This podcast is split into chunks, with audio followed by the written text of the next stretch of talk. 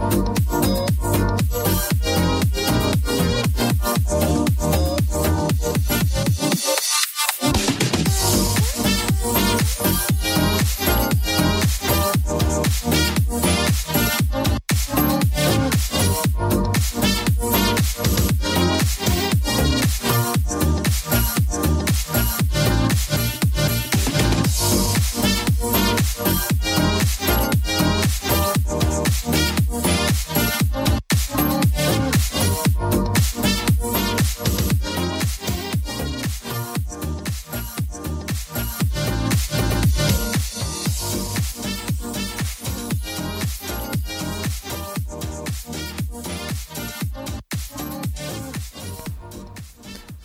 Y bienvenidos a una nueva edición de Florida 2.0, capítulo especial, pues eh, NXT tuvo un show con, nombre, ¿no? Un especial, valga, la redundancia, llamado Roadblock, eh, con motivo de que es como la última parada previa al show más grande de la marca en el año, que sería en el fin de semana de WrestleMania, Stand and Deliver, ¿no? Hay, hay un camino hacia, hacia Stand and Deliver, eh, Roadblock, se, se, tiene un camino, se para un camino, Roadblock, lo que sea, ahí está.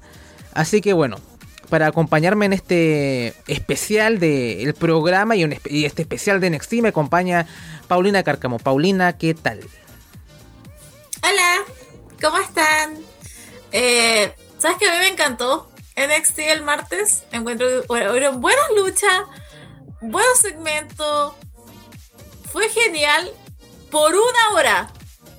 Por una hora fue perfecto NXT. De todo lo que habíamos estado viendo y todo lo que propone. La segunda hora fue horrible, fue asquerosa, fue un caos y no un buen caos. No es el caos que busco, pero fue horrible. De verdad que no me gustó nada. Vamos a hablar detenidamente de lo que pasó en esa segunda hora porque encuentro que ha demostrado lo peor que ha hecho John Michael en mucho tiempo, las drogas. Pero la primera hora también lo quiero hablar porque encuentro que de verdad fue como demasiado perfecto. Pero eso. Sí, la primera hora fue John Michaels. Eh, hay que decirlo. Pero claro, siempre las drogas atacan en el mal sentido en, este, en esta ocasión. A ver, yo vi este show dos veces. Eh, más que nada porque estaba muy cansado la primera vez que la vi. Y me gustó mucho más la segunda vez. A ver, em, la segunda hora no fue tan terrible, pero se nota el bajón con respecto a la primera. Tenemos una gran primera hora y un muy buen main event. Pero con un desconcertante post-match. y bueno, alguna atrocidad y alguna decepción por ahí. Así que bueno, ¿fue mejor que New York Evil? Sí, bastante mejor. Ahora, ¿fue un gran show? No, tampoco. Estuvo bien dentro de todo. Supongo que para bien o para mal hay más y menos. Digamos que fue un saldo positivo. Pero ya, ya iremos hablando de, de mis problemas con este show, sobre todo de estructura, o de cosas que yo hubiese quitado, o cosas así. Pero bueno, ¿para qué más? Eh, empecemos con la, con la revisión de NXT Roadblock, del día 7 em, de marzo del año 2023. Así que vamos, vamos por allá. No tenía preparado mis apuntes, así que ahora sí los tengo. así que comenzamos con tal vez el combate que, o sea, antes de hablar de combates y demás, eh, el show empieza con una presentación de, de Tiffany Stratton, que es como bueno, algo habitual de NXT, que hace como la introducción a sus shows especiales y pay-per-view de una manera diferente a lo que hace el main roster, ¿no? O sea, eh, aquí generalmente usan una superestrella, algún wrestler que hace de narrador y empieza a muy a su estilo a, explicar un poquito las rivalidades, va a hacer un pequeño eh, preview de todo esto. Así que bueno, fue, fue una buena um, buen video de introducción por parte de, Tiffany Stratton, lo hizo, lo hizo bastante bien. Así que bueno, ¿qué te pareció Tiffany como, em, no diría como maestra de ceremonias, pero como alguien que introdujo este, eh, las rivalidades de este, de este show, ¿no? ¿Sabes qué me gustó harto? Eh, creí que iba a jugar un poco más con su personaje, que iba a ser más como chica pesada, pero creo que fue bastante neutra en todo lo que tenía que ver con el ejercicio de presentar las rivalidades. Así que estaba muy perfecto todo, como lo iba mostrando, cada rivalidad. Insisto, no fue pesada ni nada, no fue antipática, así que dio un buen, por lo menos dio una buena un buen inicio, una buena introducción de lo que se venía y con todos, obviamente, con todas las luchas que ella está, como el de André como el de Waller. Así que de ahí también poniendo su ficha, poniendo más atención en el Meiko versus Roxanne, pero Creo que fue excelente decisión de ponerla ahí al inicio de Roadblock. Sí, fue, fue un buen, una buena introducción por parte de Tiffany, pero bueno, hablemos de lo que nos convoca, que son las luchitas, los combates. Y tal vez el combate que más le tenía ganas del show, probablemente sí. Eh, sería eh, la Jailhouse Street Fight, Tony D'Angelo contra Dayak. Eh, de hecho, no me decepcionó y además creo que superó las expectativas. Fue un, muy buen combate. No, no es que haya sido 5 estrellas ni nada, o sea, pero fue, fue muy entretenido. Así que vamos a la descripción del combate como tal. Tony D'Angelo acompañado de Stacks contra Dayak, ¿no? En un Jailhouse Street Fight. Eh, las reglas primero, ¿no? Porque antes teníamos, no sabíamos qué, qué, era esto. Así que bueno, es sin descalificación, eh, no count out, no, sin conteo fuera. Y será declarado ganador la superestrella que pueda incapacitar a su oponente y encerrarlo dentro de la celda, ¿no? Que es una especie de... En este, este contexto es una jaula de prisión, ¿no? Eh, Dayak lo primero que hace es incapacitar a Stacks usando un, un, garrote, una macana policial. Acá le decimos la luma, ¿no? Pero bueno, Tony aprovecha esto y envía a Dayak fuera del ring con un clothesline. Tony continúa atacando a Dayak en ringside, aplica un belly to belly suplex y Dayak cae sobre este garrote, lo que hace que el impacto sea eh, más doloroso. Tony envía a Dayak a la celda, pero este evita que Tony cierre la, puerta. Dayak es ahora quien envía a Tony dentro de la celda, pero el Don de NXT evita también eh, ser encerrado. Tony de Angelo conecta varios golpes sobre Dayak. Dayak embiste a Tony contra el apron. Stack se acerca para ayudar, se acerca para ayudar, pero Dayak lo incapacita nuevamente arrojándole una silla al rostro, lo que hace que esté fuera por un tiempo. High Justice de Dayak, eh, de Angelo cae sobre la, sobre la silla. Eh, Dayak arroja como 10 sillas al ring y los imbéciles del público empiezan a pedir mesas, ¿no? O sea, como que dejen esto respirar, por favor. Eh, este, Tony asesta un sillazo a la espalda de Dayak, quien había subido a la tercera cuerda. Y de Angelo lo toma lo que podría llamarse, no sé si es un eh, reverse Spanish Fly ahí desde la tercera cuerda que queda bastante bien. Y Dayak cae sobre las sillas, es un, muy buen spot. Dayak gira hacia ringside, eh, pero el Don sigue eh, en su asedio. Tony lo, trata de levantar en Power Bump, pero Dayak lo ataca con el garrote, lo que hace que el croata recupere la ventaja en este combate. Dayak saca una mesa, por fin, para la alegría del público. Ambos intercambian golpes. Tony intenta meter de nuevo a Dayak en la celda, pero este resiste. Dayak va por el chokeslam sobre la mesa, pero Tony bloquea. Dayak estrella la cabeza de Tony sobre los escalones. Dayak por fin coloca a D'Angelo sobre la mesa y, se lanza en elbow drop desde la tercera cuerda. Dayak intenta meter a Tony nuevamente dentro de la celda, pero eh, D'Angelo logra zafar gracias a que ataca el dedo lesionado de Dayak. Recordemos que se dislocó el dedo en su combate ante Wesley en Vengeance Day. Stax vuelve a aparecer y abre la celda para que Tony pueda encerrar a Dayak, pero este lo toma de rehén e incita a Tony a que cierre la puerta de la celda, ¿no? O sea, como que, que tiene a Stax ahí em, atrapado. Y bueno, ustedes saben que la familia es lo primero, ¿no? O sea, eh, y Tony eh, prefiere eh, la seguridad de su queridísimo Stax antes que incluso que la victoria, porque así es la familia. Bueno, Dayak golpea a Tony y conecta una tremenda Big Boot sobre Stax que lo vuelve a poner fuera de acción. Y bueno, ustedes saben, esto es puro anime y en cierta forma también una peli de Rápido Furioso porque saben, la familia, ¿no? Así que los niveles de poder de Tony D'Angelo, que en este caso es el protagonista, se elevan y apaliza a Dayak e intenta ponerlo otra vez en la celda. La gente corea a Tony, em, y, pero Tony al final eh, lo golpean allá abajo, donde nace la vida, em, cosa que incapacita a D'Angelo. Y para remate le hace esto un, un Your Eyes. Así que estamos en la mierda acá, ¿no? O sea, temía lo peor, Tony va a perder ustedes saben, la tragedia eh, italoamericana. Pero porque sabemos que no queremos que nuestro homicida favorito pierda, así que... Eh, pero cuando está a punto de ganar Dayak, cuando está a punto de saborear la victoria, llega Stax al sacrificio porque Dayak hace la demanda de cerrar eh, la puerta de la jaula y Stax se interpone y recibe todo el portazo. Así que bueno, un, momento heroico por parte de, de Stax. Y para más remate, Dayak también le aplica un Feast Your Eyes. Así que bueno, Dayak está a punto de nuevo de acariciar la victoria. Está por cerrar la puerta, pero no sabemos de dónde, de dónde se saca eso. Pero Tony toma su barra de fierro tan característica de, la época de la guerra narco, ¿no? Así que saca a pasear su barra de fierro y lo golpea reiteradas veces, em, golpea reiteradas veces, reiteradas veces con ella a Dayak, perdón. Y lo incapacita, lo mete a la celda, cierra la puerta violentamente y se lleva la victoria. Ha ganado a la familia, ha ganado Italia, ha ganado el homicidio, ha ganado los narcóticos. Cárcamo. Pelea de no cinco estrellas, pelea de siete estrellas, ocho estrellas. Encuentro que estuvo muy entretenido. A ver, en primer lugar, el ritmo que tuvo este combate fue muy bueno. La química que tiene Tony D'Angelo con Daya, que es como Chef Kiss, de verdad. Stax, que se llevó un silletazo durante el combate bastante fuerte. se llevó pura cara, creo. Eh, hubo un momento en que sentí temor, sí, lo sentí, porque de verdad creí que iba a ganar Dijak. Eh, no ganó. Pero insisto, creo que fue muy buen combate. Es increíble lo de Tony D'Angelo. Yo no nunca me voy a cansar de decir lo bueno que ha hecho todo esto de Tony. Eh, el personaje Tony D'Angelo, cómo lo ha llevado todo este tiempo en este año y medio.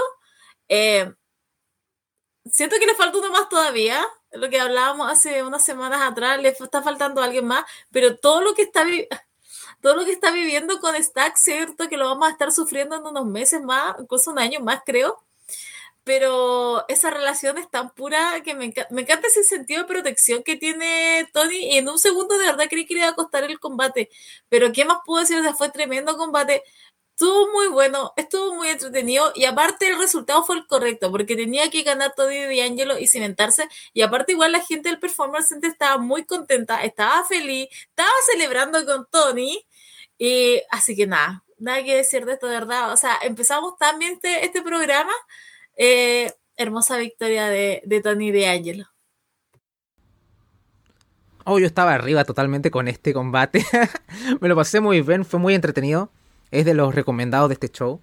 Con el main event y con el combate de tríos que ya iremos hablando más adelante. Así que no, em, debo decir, tenemos que poner over a Tony D'Angelo de nuevo. O sea, creo que. Em, creo que no le dan la suficiente fuera al tipo, tal vez por el gimmick, que interpreta de gran manera. Él hace muy bien ese personaje y no, y no, no se siente tan fuera de lugar ni nada. O sea, lo, lo, conoce bien, ¿sabe? Eh, conoce el tono de su personaje, hay que reconocérselo y no es fácil, sobre todo con un personaje así. Eh, ha evolucionado para bien, muy bien, es un muy buen brawler. Eh, pero acá se destaco a Dayak, hizo una gran actuación, una tremenda actuación, o sea, se vio como un tipo poderosísimo. Creo que el recurso de Stax estuvo muy bien utilizado. Creo que es un combate que también se comunica muy bien con el primero que tuvieron en, New York's Evil, porque aquí nació como esta lealtad a toda prueba entre Tony y Stax, esa relación. Más allá del final, tal vez melodramático del primer combate, pero al final terminó ayudando en retrospectiva a, que Stax em, se, use como recurso en, en esta lucha en particular. Así que bien, eh, era, era genial como ver cada vez que Stax aparecía, Dayak lo mataba y lo incapacitaba por un tiempo, así que no pareció un 2 contra 1 como tal vez a priori podría parecer, no deja de ser que Tony y Stax son los babyfaces a priori en este combate, así que bueno, se sintió como una victoria ganada a pesar que en cierta forma fue un 2 contra 1, ¿no? Es, creo que es algo muy difícil de hacer, eh, pero como contaron la historia y todo hace que celebre que ganaran... Eh, Em, los babyface que tenían ventaja numérica, ¿no? Sé que es un poco raro, pero la gente que ve el show y, ve el combate va a entender lo que, lo que me refiero, así que creo que eh, estas las intervenciones estuvieron muy bien y no em, trataron de disfrazar este 2 contra 1 y en verdad sintió un 1 contra 1 la gran parte del tiempo, entonces creo que Tony lució bien, Daya quedó bastante protegido a pesar de la derrota, pero aún así se sintió una victoria eh, sólida por parte de Tony. Así que creo que llenó todos los las checkboxes, todos los cuadritos de este combate. En verdad, creo que tiene mucho, tiene más mérito de lo que se le ve a simple vista en términos de booking. este fue Picture Michaels en, en, en, NXT acá, en, en términos de, de, estructura de combate. Pero bueno, ya iríamos viendo también el otro lado. Pero eso lo iremos hablando ya más adelante. Bien, continuemos entonces con lo siguiente. Que eh, es eh, Mackenzie Mitchell, quien entrevista a Roxanne Pérez y le pregunta cómo se siente a puertas de su encuentro con Meiko Satomura en el evento principal del show. Roxanne está bastante ansiosa, habla de cómo Meiko la venció hace seis meses, fue un muy buen combate, debo decir. Dice que ha trabajado muy duro, que ha usado toda la infraestructura del Performance Center a su favor y que ha llevado su cuerpo hasta los límites para este enfrentamiento. Sabe que esta no es su primera defensa titular, pero esta es la más grande. Roxanne dice que necesita llegar como campeona stand and deliver y que vencer a Meiko es algo tan grande como ganar el mismo campeonato. Estoy ansiosa, nerviosa, mi corazón, mi corazón está que se sale del pecho y lo dejaré todo en ese ring para retener mi campeonato. Fue creo que es una promo que cuando viste el show por segunda vez gana al ver lo que pasó en el, en el final del show, así que creo que, que me gustó más. Estuvo bien Roxanne, supongo. Tampoco es una grande en promos, pero creo que la, la, promo funciona en lo, en lo, que quiere, lo que quiere decir. ¿Continúa? Ah, bueno, pensé que iba a hacer algún comentario. Continuemos entonces. Bueno, seguimos con los segmentos acá porque eh, tenemos un segmento en la oficina de Kiana James. Y seguimos viendo que mantiene la foto que tiene con, con Brooks Jensen ahí juntos. Y también vemos que le enviaron flores porque tiene una tarjeta con el nombre de Kiana y están en, su escritorio.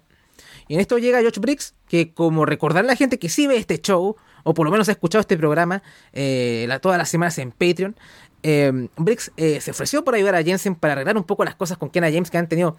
Las cosas no han estado bien desde San Valentín, ¿no? Así que Kiana eh, le dice a su despampanante asistente que se marche, que estaba ahí junto con ella.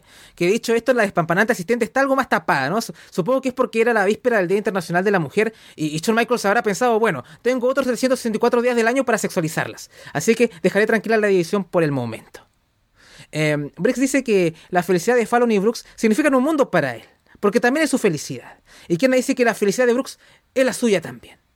También dice que las cosas con Fallon están empezando a mejorar porque, bueno, recordemos que ahora son campeones femeninas en parejas. ¿Por qué le dieron los, campeonatos a ellas? No tengo idea. Pero bueno, ahí está. Eh, parece estar aliviado porque ve las rosas que le dejaron a Kiana y asume que fue Brooks quien se las envió. Pero eh, vemos que Brooks saca la tarjeta de, las rosas para leerla. O sea, quiere leer la tarjeta, pero Kiana se la quita de las manos de inmediato y la guarda en su agenda. Sospechosa actitud. Briggs dice que solo quiere la felicidad de Brooks y en este momento Kiana es su felicidad. Kiana admite que las cosas con Brooks no han estado del todo bien. También hay algunas adquisiciones que está por hacer, ¿no? En los negocios que, no había planeado. Y también hace como un enfoque en la cámara a su agenda, así que veremos qué pasa con esas adquisiciones. Brooks dice que Kiana tiene que tomar la iniciativa porque Brooks está tan aterrado de hacer un movimiento porque puede cometer un error eh, en cualquier momento, ¿no? Parece que este último comentario de Brooks conmueve un poco a Kiana, ¿no? Esta, este miedo, este, esta ingenuidad de, Brooks siempre como que le llega un poco al corazón a la, a la buena de Kiana James. Kiana agradece a Brooks por venir a conversar con él, eh, que va a llamar a Brooks para tener una cita, una especie de cita de reconciliación o qué sé yo. Así que bueno, eh, George Brooks se, se, marcha contento y quedan las cosas eh, así. ¿Algo que comentar, Paulina, sobre este segmento? Eh, ¿Sabe hace cuánto que no ¿Hace cuánto que no, no defiende? Eh, que hará que ganaron ese título? Oye, pero no han hecho nada, ni un semanal. Esto es roadblock, eso, vamos para los dos meses. No han hecho absolutamente nada en el ring y todo se lo ha llevado esta historia. Mira, a mí me gustaba y creí que iba a terminar todo en eh, Valentine's Day, porque ya sabíamos que Kiana tenía el hermano, que es a que le había dicho que lo amaba, o sea, que lo quería mucho y Fallon había quedado como tan tonta y se supone que todo esto después de storytelling iba a seguir en el ring como que asumí yo que iban a confiar más en lo uno el otro o a lo mejor Fallon tenía un poco más de, de, resquemor o como un poco de inseguridad. No ha pasado nada lo único que hemos tenido ha sido estos segmentos y ahora se supone que vamos a volver a desconfiar o por lo menos ver como que ahora está, está viendo lo que veía Fallon. Vamos a llegar a Stand and Deliver. O sea, vamos a tener que soportar tres semanas más y, lo más probable es que a lo mejor llegue ese momento en Stand and Deliver y pierdan. Y literal, primera defensa y primera pérdida, bueno, adiós. Que asumo que la van a enfrentar. ¿Cuáles son los otros? Ayla, Ayla, Ayla Alba Fire. Em, pero eh, esto ha sido, honestamente, creo que esto ha sido como lo decepcionante esta primera hora y fue excelente en NXT. Porque estamos cansados de esta historia, o sea, es, suficiente. Enough is enough. ¿Y sabes qué? Lo entendería si es que quisiéramos contar algo nuevo en el caso de Kiana, pero Kiana ya venía siendo como la villana. Entonces no, no, entiendo todo esto. a lo mejor quieren hacer crecer a Jensen de este tipo inocente a un poco más como darse cuenta de cómo funciona el mundo, pero podría haber hecho miles de cosas diferentes sin que eso interviniera tus campeonatos de pareja, o sea, las mujeres, te, literal, ellas dos tienen los títulos y no han hecho nada con esos títulos, solo esta historia, entonces, ah, sí, estoy preparada ya para tres semanas seguir odiando esto. Sí, eh, a ver, no tengo nada particularmente contra el segmento, siento que es lo que tú dices un poco con respecto a por qué tienen los campeonatos en pareja femeninos si no están haciendo nada con ellos, como que no, sé, no siento que aporten en nada. Parece que fuese lo que... Parece que los campeonatos femeninos es la excusa para mantenerlas unidas a ellas, ¿no? Es como que el pegamento que fuerza a que Kiana y Fallon estén como equipo, porque sin los campeonatos no hay ninguna razón para eso. Y creo que por eso les dieron los campeonatos a ellas, pero vale la pena quitar los campeonatos a las, campeonas más longevas que se ganaron con mucho esfuerzo y mérito em, esa ostentación y que pudieron haberlo perdido en una manera mucho más épica o con luchadoras más consolidadas, no sé, como Alba y Ayla, que me, más allá que pueda gustar o no, más o menos como que es un equipo que me parece prometedor dentro de todo, como que tengo ganas de ver qué podrían hacer, ya iremos hablando de ellas más adelante o qué sé yo, o algún otro tag que se puedan inventar que podría ser interesante. Pero no, o sea, es, es, raro. Ahora, hay unas cosas de las adquisiciones de Kiana, o sea, no sabemos qué gana Kiana con esto tampoco, ¿no? O sea, como que ya la lucha por el bar fue, Fallon ganó, conquistar a Jensen no le va a traer ningún tipo de rédito, al menos que ahora se saquen algo del culo que justifique todo esto. Que digan, no sé, el papá de Jensen era el dueño de Microsoft, no sé. Entonces, tienen que darme una explicación muy satisfactoria para como que me justifiquen lo que estoy viendo. O sea, creo que la historia está... O sea, hay cosas como interesantes, pero no, no, no, no, no, veo que hay un gran payoff, ¿no? O sea, como que hay cosas que me gustan, pero hay cosas que como que no, sé, no, vale la pena tampoco, ¿no? O sea, como que...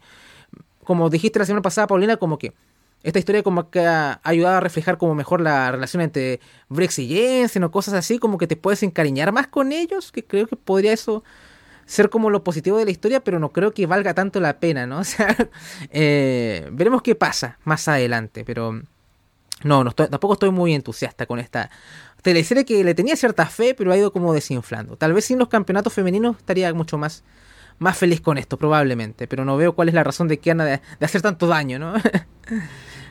Bien. Es que, o sea, si esto ¿Mm? después nos lleva a que Kiana sea como la gran villana de NXT y quede como máximo heel, máximo heel de toda esta situación, de verdad que no veo como payoff necesario, porque de verdad la única que podría salir beneficiada solitariamente es Kiana James. A Fallon uno le puede gustar, pero siempre va a quedar como más abajo, midcard. Pero Kiana James creo que se puede sacar algo mucho más sabroso, sobre todo porque es otra más que uno podría pensar que con ese personaje cuando le entregaron uno decía la ridiculez más grande y terminó siendo anda como alguien que realmente tú puedes ver y como puedes ver sexy, como que puede tener éxito en unos años más. Entonces, a menos que eso sea realmente lo que quieren lograr, que onda, que James sea la villana de NXT es como lo único que yo puedo ver en toda esta situación porque de verdad que ya está llegando un punto en como pueden luchar por los títulos que ustedes tienen, onda, al menos una defensa. Yo no pido nada más, solo una. Una. Bien, a lo mejor van a defender hasta Stand and Deliver, ¿no? O sea, como... Eh, ya, ya veremos qué pasa la próxima semana con respecto a la escena Em, de los campeonatos en parejas femeninos de NXT. Pero bueno, eh, no es lo único tan eh, descafeinado o, decepcionante de, esta primera hora, más allá de la que hayamos puesto muy alto, ya van a ver por qué. Pero Galus entra en el ring, o, sea, o están en el ring ya, Wolfgang y Mark Coffey, y exigen que Pretty Deadly les planten cara. Así que suena el tema de Pretty Deadly, pero en vez de Pretty Deadly aparezca por la rampa, eh, aparece en esta plataforma que hay en el CWC que, que está en altura, ¿no? Y por eso Kate Wilson señala que así debería ser, ¿no? Que los ingleses siempre estén arriba de los escoceses. Porque todos sabemos que los escoceses arruinaron Escocia. Eh, y también el conflicto que tuvieron hace bastantes años atrás. Porque vi corazón valiente. Bueno, Prince dice que lo que Pretty Deadly más desea son esos preciosos campeonatos en parejas de NXT. Y que cuando estaban a punto de recuperarlos, llegó Galus y les arruinaron la vida. Kofi dice que no regresaron a NXT por Pretty Deadly, sino para enfrentar a cada equipo en la marca ponen los campeonatos en parejas en el suelo y les dicen a Pretty Deadly que vengan por ellos. Así que bueno, son fáciles de provocar estos, estos británicos porque bajan. Pero al final llegan al ring y los campeones les, dan una paliza, ¿no? O sea, como que los, los retadores logran ponerse fuera del alcance de Galus y, arrancan y poquito más. Suena el tema de Galus y ya. Em, fue un segmento que me sobró totalmente, ¿no? O sea, como... Uno, Galus es aburridísimo en el micrófono, o sea, es como que se me baja todo. Es terrible. No es como cuando escucho a Ricochet y que me sangran los oídos, no pero es como que es el desinterés total, ¿no? O sea, como que... Em, no sé por qué les dieron los campeonatos, hubiéramos seguido con Pretty Deadly, hubiesen recuperado sus campeonatos con New Day, no sé. Tal vez eh, lo, eh, soltaban, estaban de líder con algún equipo Babyface o qué sé yo, pero bueno. Ahí está Galus, provocando cero. Cárcamo, ¿algún comentario? Todos los comentarios. Galus debe ser como lo más muerto que hay actualmente en el wrestling realmente no provocan nada. Los GAN, creo que los GAN cuando ganaron el, en Revolution y no se escuchó nada, fue un silencio. Ya, lo que hablo es lo mismo, pero onda, cuando se presentan, cuando están en los cementos, cuando están en el ring, cuando se pelean con Pretty Deadly. O sea, que ni siquiera Pretty Deadly estuvo bien ese día. Estaban súper high off los dos, estaban muy apagados. Eh, yo tampoco entiendo lo de Carlos. Y sabes que viendo ahora como retrospectivamente lo que pasó en ay, el evento de NXT, eh, ¿sabes lo que me pasó? Que siento que estas decisiones tanto de Kiana con Fallon como ahora las de Galus fueron pésimas. Porque ni siquiera nos han dado como, ah, mira, podemos ver el lado bueno de, los resultados de esa vez, sino que simplemente no estamos viendo nada por parte del lado de Kiana y Fallon. Y ahora no estamos viendo nada con Galus, que debe ser lo peor, o no, lo peor. Aunque me gusta uno de los galos, ¿eh? Pero porque se parece a Catch Waller. Me encuentro como él parece. Pero ah, es horrible. De verdad que ni siquiera eso es como que yo digo, oh, ahora me interesa un poco más. Como que lo veo y después ya me aburro otra vez.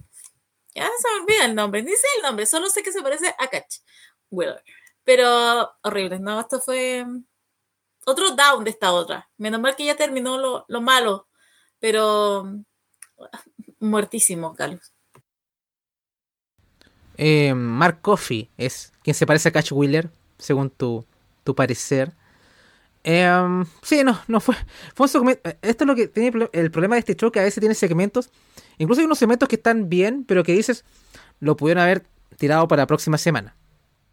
Eh, esto, ni siquiera eso. O sea, lo hubieran eliminado, hubiese ido al combate, porque el combate va a ser la próxima semana entre Pretty Deadly y Galus por el campeonato en parejas de NXT. Así que lo han dejado de esa forma y ya. Creo que con el segmento de la semana pasada estábamos bien ahí, ¿no? O sea, no mucho más. Simplemente querían como compensar el ataque que, sufrió Galus hace un par de semanas, imagino, y querían como equilibrar la balanza, pero bueno, no sé, tampoco es que haya valido mucho la pena. Creo que esos minutos hubieran servido para, para dárselo a algún otro combate o qué sé yo. Pero bueno, continuemos con lo siguiente, em, que es em, un segmento con eh, Laira Valkyria en que no es tan destacado, ¿no? O sea, básicamente como que pone sus ojos en el campeonato femenino, de NXT, así que junto con Tiffany Stratton son como las dos que están, eh, que tienen a Roxanne en la mira, eh, más allá de lo que pase con el combate del main event, ¿no? O sea, ya sea Meiko o sea Roxanne, ambas están em, con la puesta en la mira en el campeonato femenino de NXT, así que hace pensar que tal vez tengamos un combate múltiple por ese campeonato, pero bueno, que hay mucho, hay mucho que especular con respecto al campeonato femenino de NXT. Bueno, continuemos con lo siguiente. Que eh, es un segmento con Ilya Dragunov. Y Dragunov dice que los ojos son la ventana del alma. Pensaba que Tyler Bate era el único chanta. Eh, pero JD McDonough, tú no tienes alma. Tú encuentras felicidad causando dolor a los demás. JD, tú nunca podrás quebrar mi voluntad, porque el zar es Ah, no sé cómo pronunciar esta cosa en alemán, ¿no? Es como Anbesigvar, algo así, que busqué en, el traductor de Google y eso significa invencible. Así que bueno, poco más. Pero fue una buena, fue un buen segmento con, con Dragunov, hay que decirlo. Fue, es, es, divertido de ver. El tipo es intenso, en el buen sentido. Bien, continuemos porque eh, ya ustedes saben que Dragon Lee eh, ha, ganado, o sea, ha sido contratado por WWE y que su parada no va a ser el main roster, sino que acá con nosotros en Florida 2.0, acá en NXT. Así que bueno, lo vemos en el público como la vieja escuela de los takeovers, ¿no? Que ahí aparecía, no sé, Samoa Joe, Bobby Roode antes de, debutar y lo mostraban en el público. Bueno, así fue Dragon Lee, pero en versión más pobre porque estamos en el CWC, en una arena con, miles de personas. Lo pudieron haber hecho eso en Vengeance Day, ¿no? Pero bueno. También tenía un juego ahí. Tenía un trucazo de Dragon Lee. Ya iremos hablando por qué. Em, pero, pero bien, poco más.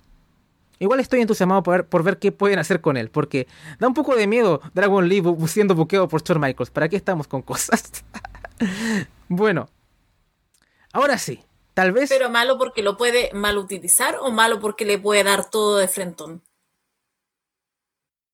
No, no sé cuál va a ser como la aproximación de Shawn Michaels con, con Dragon Lee. O sea, pensemos que a Saray la transformó en una Magical Girl, ¿no? O sea, como que casi que era Sailor Moon. Eh, em, en parte fue divertido por momentos, ¿no? O sea, pero claramente no iba a funcionar. no creo que Shawn Michaels llegue a esos extremos de, caricaturizar a Dragon Lee, pero bueno. Es que, ¿sabes qué? Siento que, por muy bueno que sea Dragon Lee, ¿qué va a aportar acá en el roster? O sea, lo, lo digo sinceramente, ¿no? O sea, como que ya tenemos muy buenos workers, ¿no? O sea, como que prefiero a alguien con más personalidad, debo decir, que un gran worker o algo que como que tenga un balance ahí. Lo digo porque, o sea, entre si ya tenemos a Tyler Bates, si ya tenemos a Dragunov, si ya tenemos a eh, Axiom, que de hecho está sacando personalidades, de hecho me está, cada vez me está ganando más ese hombre. Eh, entonces, em, ¿para qué hablar de los melos y breakers y wallers y o sea, ¿va, ¿va, a brillar en NXT? La pregunta es, ¿Dragon Lee en verdad va a brillar en NXT? Ah, Tony D'Angelo también. Eh, es como que... O sea, será uno de los que... De los muchos buenos workers que hay ahí que puede... Que puede hacer cosas. No sé, o sea, depende qué tanto quieren apostar por él, ¿no? O sea, como que... Yo lo veo por un tránsito corto ahí, tal vez que suba relativamente rápido. A lo mejor yo lo veo en lo veo con más futuro en el main roster que en NXT, curiosamente, ¿no? O sea, con, el tono que es este programa me da esa sensación. No sé, ¿tú cómo lo ves, Paulina? Es que eso también a mí me da un poco de miedo que, eh, que no funcione en NXT, porque hay grandes personalidades. Eh, ¿Qué es lo que venimos peleando nosotros con Bron Breaker? Bron Breaker es muy sólido en el ring. Ha dado buenos combates, no digamos uno que oh, nos vuele la cabeza, pero ha rendido.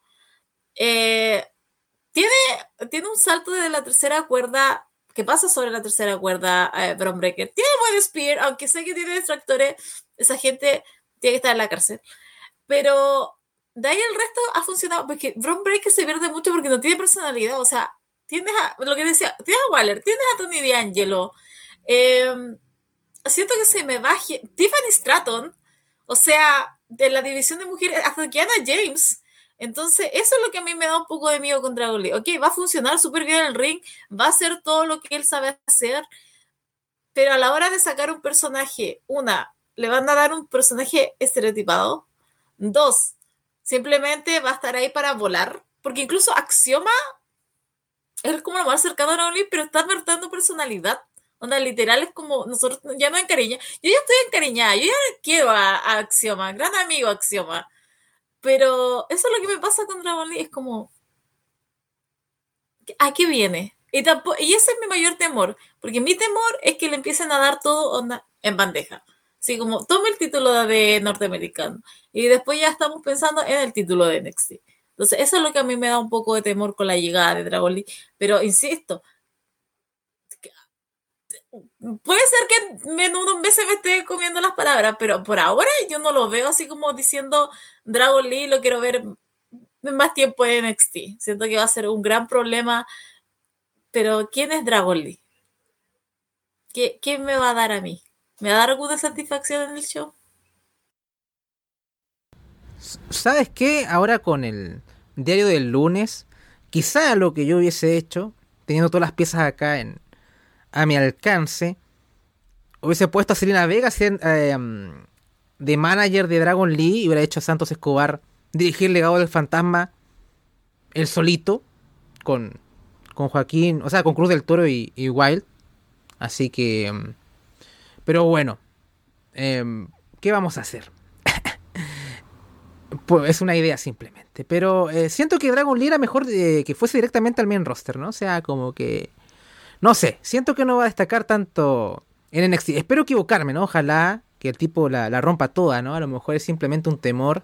Al final sabemos que es una contratación importante. También hay que pensar que hace tiempo que WWE no sacaba una contratación así, porque claro, AEW está acaparando ese tipo de fichajes y como que quieren apostar por él y ver, y creo que quieren mostrar que son una empresa confiable, ¿no? Y que talentos de afuera y talentos internacionales digan, bueno, ok, voy a firmar por WWE. Así que creo que Dragon Lee también tiene esa espalda.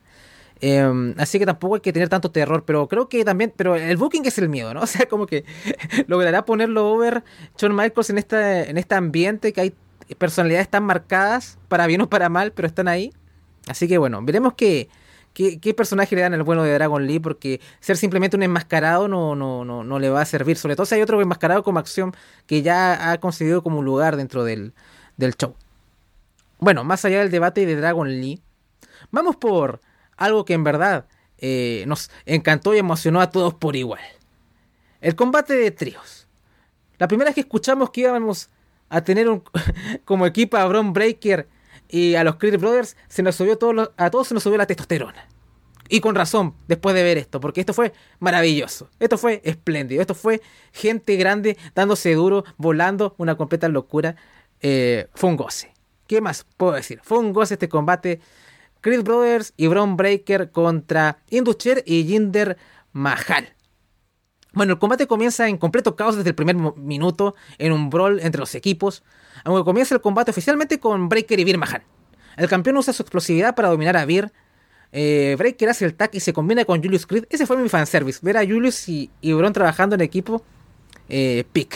Pero bueno, también Julius se combina con su hermano, a quien usa como arma para dañar a, Mahan. Veer eh, le da el relevo a Jinder. Mahal va por el suplex, pero Brutus bloquea y aplica un vertical suplex. Eh, Breaker entra al ring nuevamente, pero Jinder retrocede y le da el relevo a Sanga. Sanga domina a Breaker y lo arrincona contra el esquinero. Breaker logra mandar a Sanga fuera del ring. Los Creed Brothers y Breaker hacen casi en simultáneo eh, un tope con giro. O sea, los tres hacen un tope con giro casi al mismo tiempo. Y se lanzan contra el Indus Chair y, y Jinder. Así que bueno, ahí sí que se sube la testosterona a los tres y se van con el público, se suben ahí a la barricada y, empiezan a aullar, uh, uh, uh, todo eso. Y con eso nos vamos a comerciales eh, totalmente extasiados.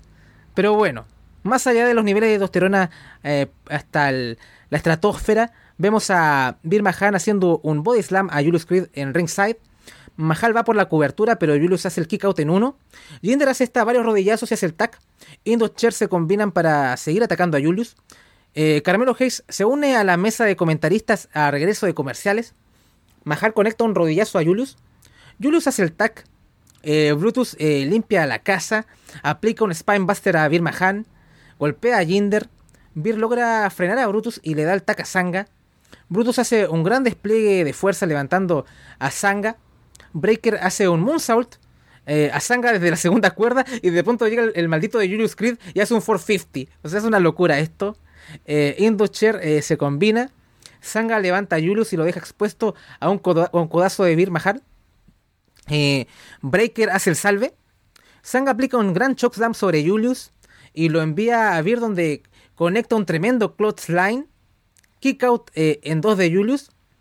Breaker le aplica un spear a Mahal Después conecta otra Spira Sanga. Los Creed Brothers se combinan y hace una especie de Doomsday Device, pero en vez de que Brutus haga un line en verdad hace una Brutus Bomb sobre Beer.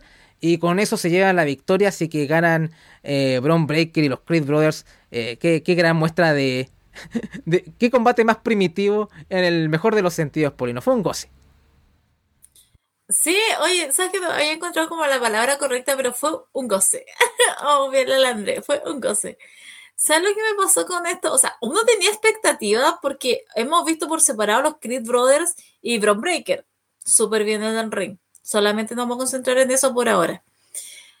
Muy bien en el ring. Entonces, cuando se juntaron y íbamos a tener esta pelea de tríos con Indy, con Indus Cher y Mahal, súper bien. O sea, como tipos grandes, fuertes, se van a dar duro y lo hicieron. Combate, pero recomendadísimo, primer lugar. Dos, el ritmo que tienen entre los dos, así entre lo que es eh, perdón, lo que es los tres, Brutus, Julius y Brown Breaker, nada que decir, están en el pic, del pic de su vida.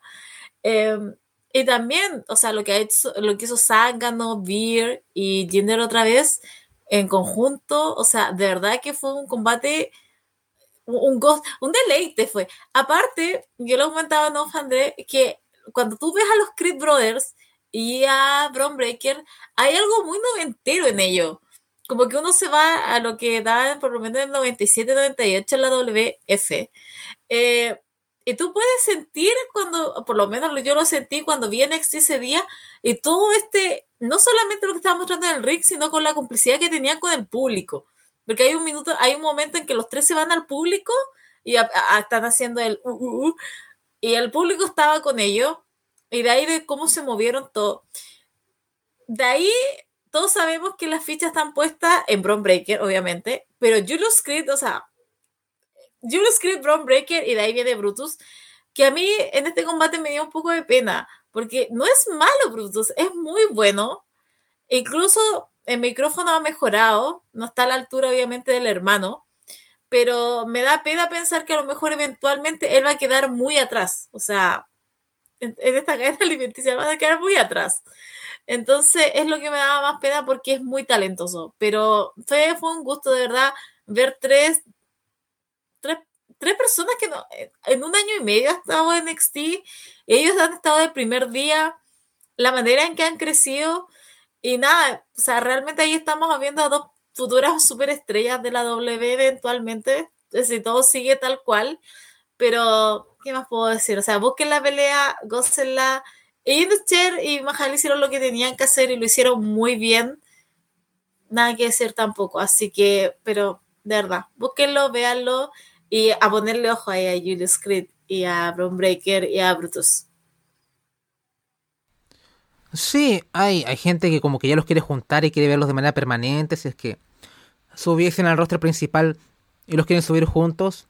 A priori no es tan mala idea, pero decía que Breaker no va a ser la estrella ahí, ¿no? O sea, como que va, va, va, va. Julius va a tomar, no, Julius va a tomar el protagonismo, Julius va a hablar, eventualmente, naturalmente se va atender hacia allí, quiera, que lo quieras o no. Y al final el que va a tener las oportunidades más importantes va a ser Julius, porque él va a hacer las promos. Em, puede que al final eso sea un, terreno cómodo para Braun Breaker, pero no va a ser las posiciones estelares que se pueden esperar de él, ¿no? Que es un tipo que han apostado desde el minuto, desde el minuto uno. Hay otra gente que quiere, como tal vez lo que harías es que tuviese que ubicarlo solo en el main roster. Nada muy original, ¿ah? Lo hago un puto Goldberg y que mate a todos con Spear y ahí aparezca Goldberg y ahí en verdad luchen y que Goldberg lo ponga over, pero y de ahí no ver Goldberg nunca más en mi vida. Eh, ese sería como sería como el, escenario soñado, pero tendría que ser Hill, ¿no? Eh, y tener tal vez un manager que tal vez sea ojalá el tío slash el papi, en especial el tío, porque es hilarante. Em, pero es eso, o sea, ya lo habíamos hablado, como que veíamos a Braun Breaker triunfando en el main roster solamente de tener un manager a su, a, su tío más que nada, ¿no? A su, pueden estar los tres también, ¿por qué no? O sea, como que tener al papá de Enforcer y que, y que esté nerable y de, ahí que Bron vaya creciendo ahí bajo, bajo esa ala, pero si no es así, que se quede acá en NXT un tiempo más, que sin el título y que empiece a, hacer cosas más, más relajadas, ¿no? Cosas como quitarle un poco menos de peso eh, en los hombros al, muchacho y que se empieza a divertir un poco más, sobre todo como en esta atmósfera que, que pone John Michaels en, en estos programas. Eh, pero bueno, más allá de eso, fue un deleite, fue un goce, como lo quieran llamar.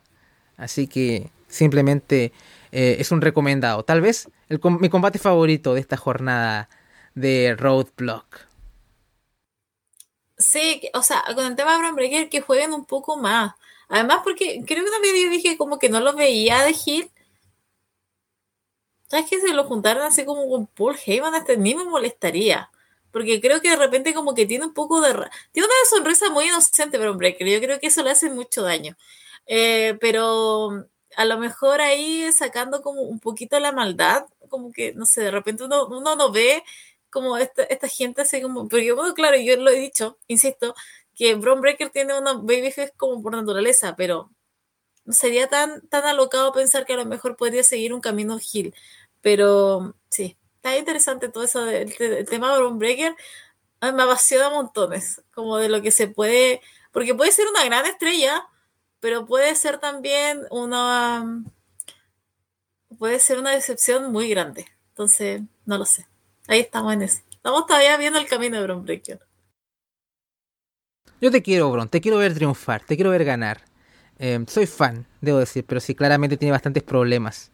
Tiene bastantes problemas Bron Breaker en, el micrófono. Pero creo que tiene carisma, tiene como un aura. A veces la gente dice que es plano y en ciertas formas sí, pero el aura, ves como que tiene un aura el hombre, tiene una presencia. El carisma no, se traduce, eres malo en promos, es igual a no tener carisma, eso es una mentira.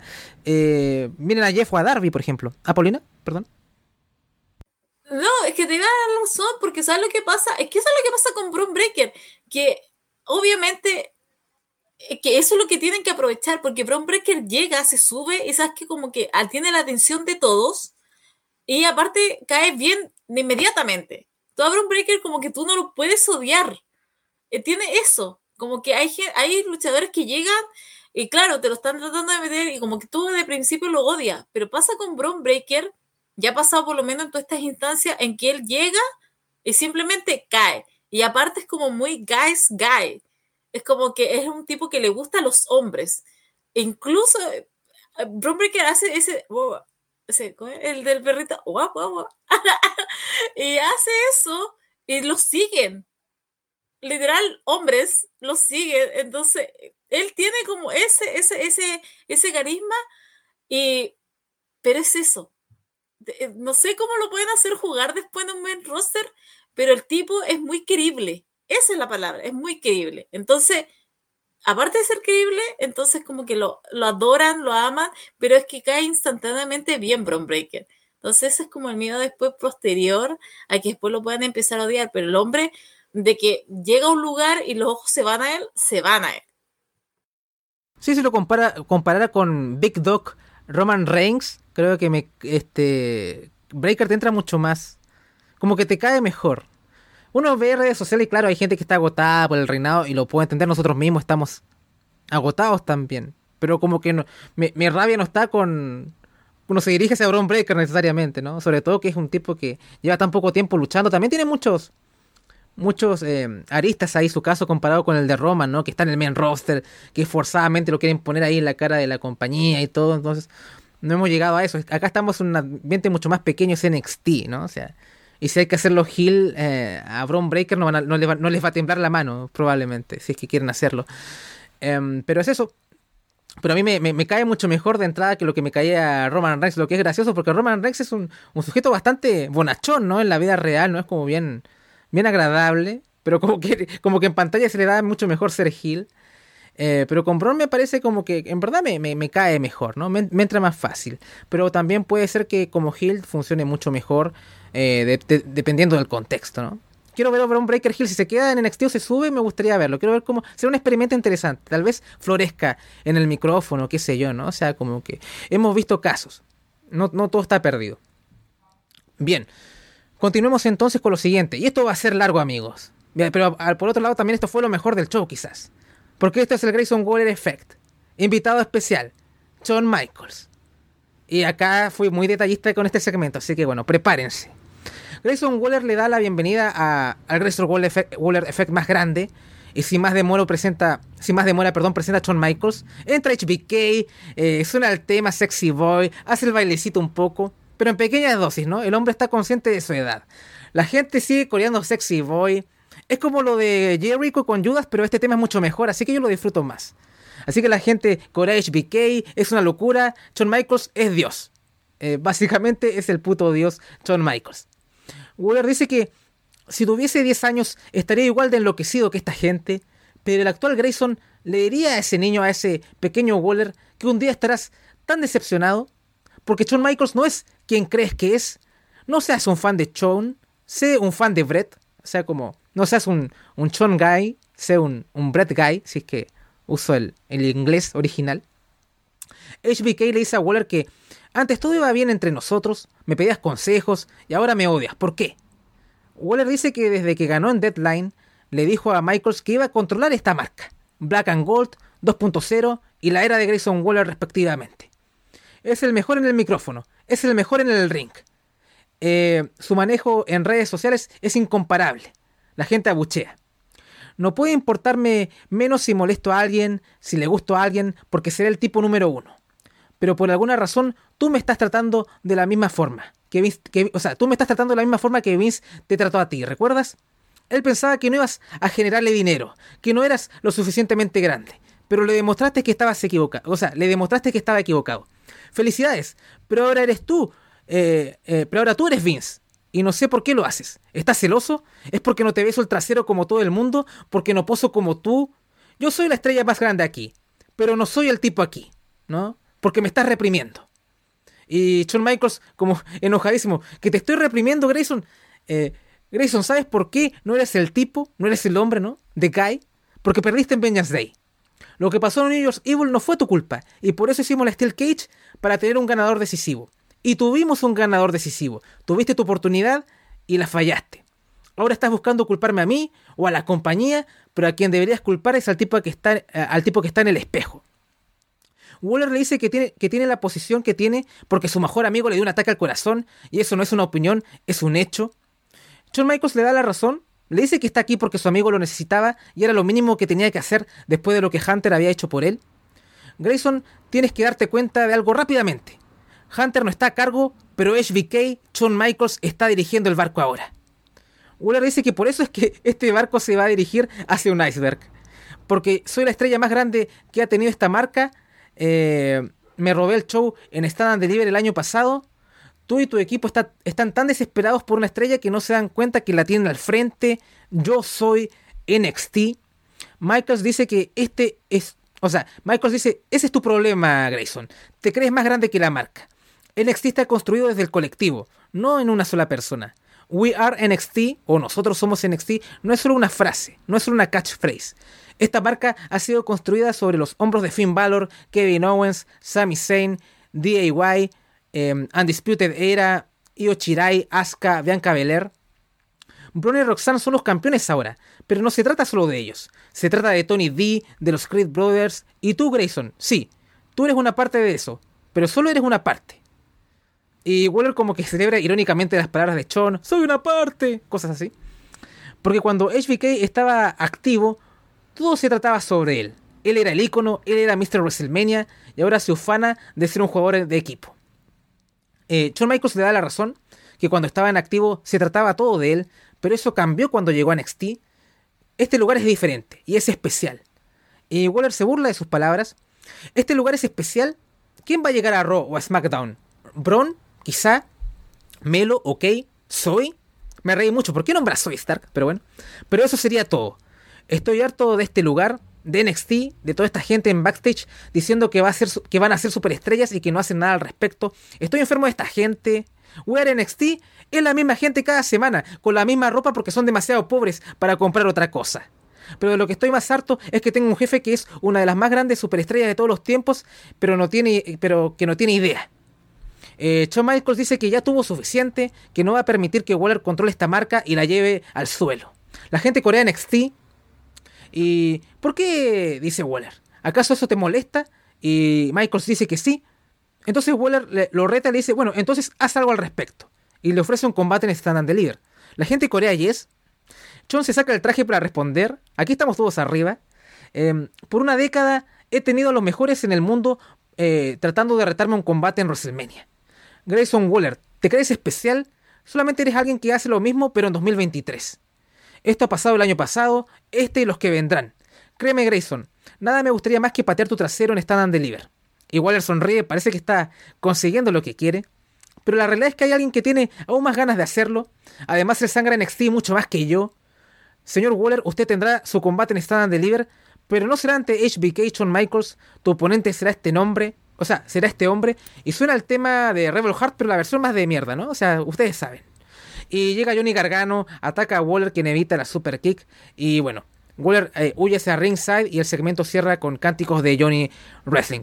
Fue un enorme segmento, Paulina. Pero sé que tú no estás contenta con el oponente de Grayson Waller en Stand and Deliver. Así que te, te dejo para que des tus comentarios sobre este tremendo segmento para mí al menos hablemos de la parte buena. Waller HBK, ese intercambio que hubo, empecemos primeramente con lo que pasó con Waller. La entrada, cómo presentaba todo. Están cantando acá, por si acaso, en mi casa.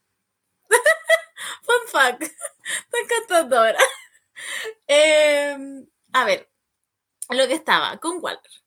El precio de esa entrada. HBK parecía en su entrada que se iba a quebrar cuando estaba ahí con el sexy boy. Y ella veía que se quebraba la cadera. Entra. La gente estaba muy HBK, HBK, HBK, gritando. Aplausos para Waller, porque pudo sobreponerse a esos cánticos y seguir con lo que venía del guion, script, eh, con lo que venía, con lo que él quería decir para este intercambio verbal que tenía con John Michaels. Lo hace, John Michaels le contesta, vuelve a contestarle Warner, le saca lo de Triple H, él le contesta, me encanta ese, tienes razón, pero eso es muy de gente adulta, así como darte la razón para después tirarte lo contrario. Eh, y después vuelve este intercambio.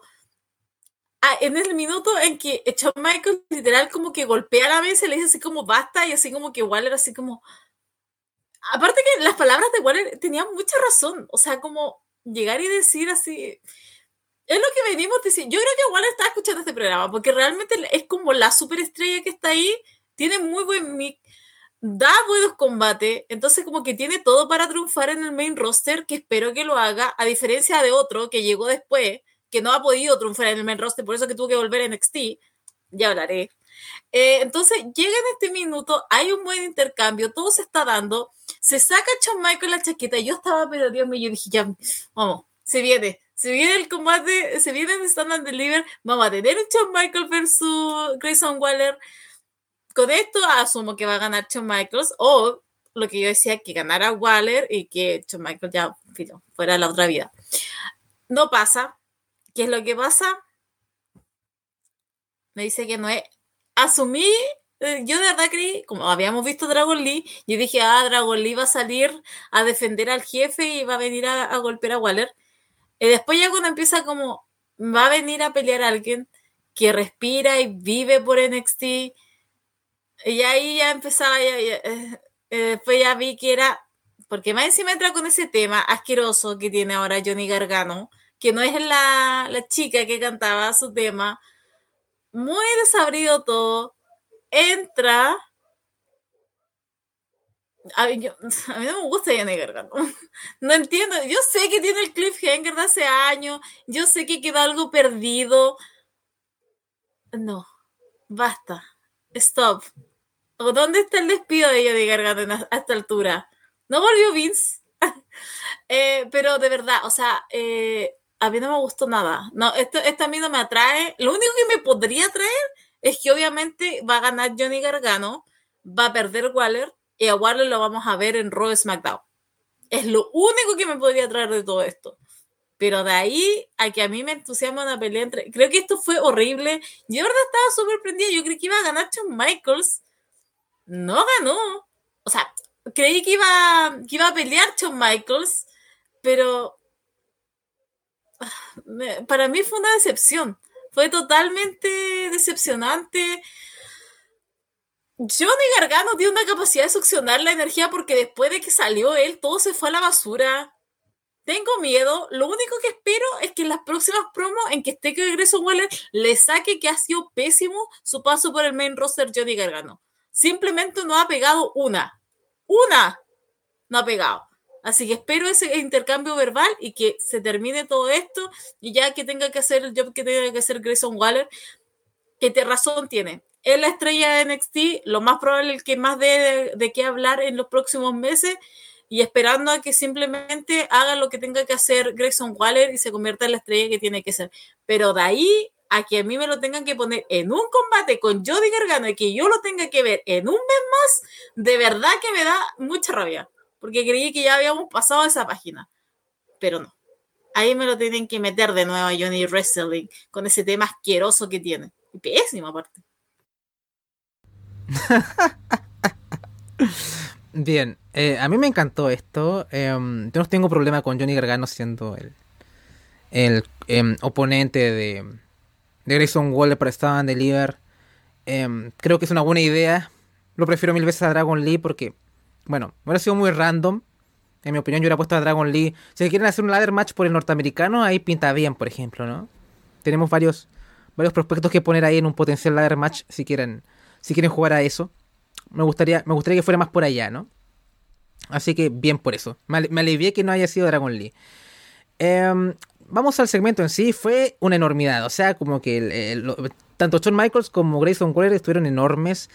Em, me, gusta también la temática de, la discusión, ¿no? O sea, como esto de que Waller se empieza a creer más, más grande que NXT. Y creo que también es como la.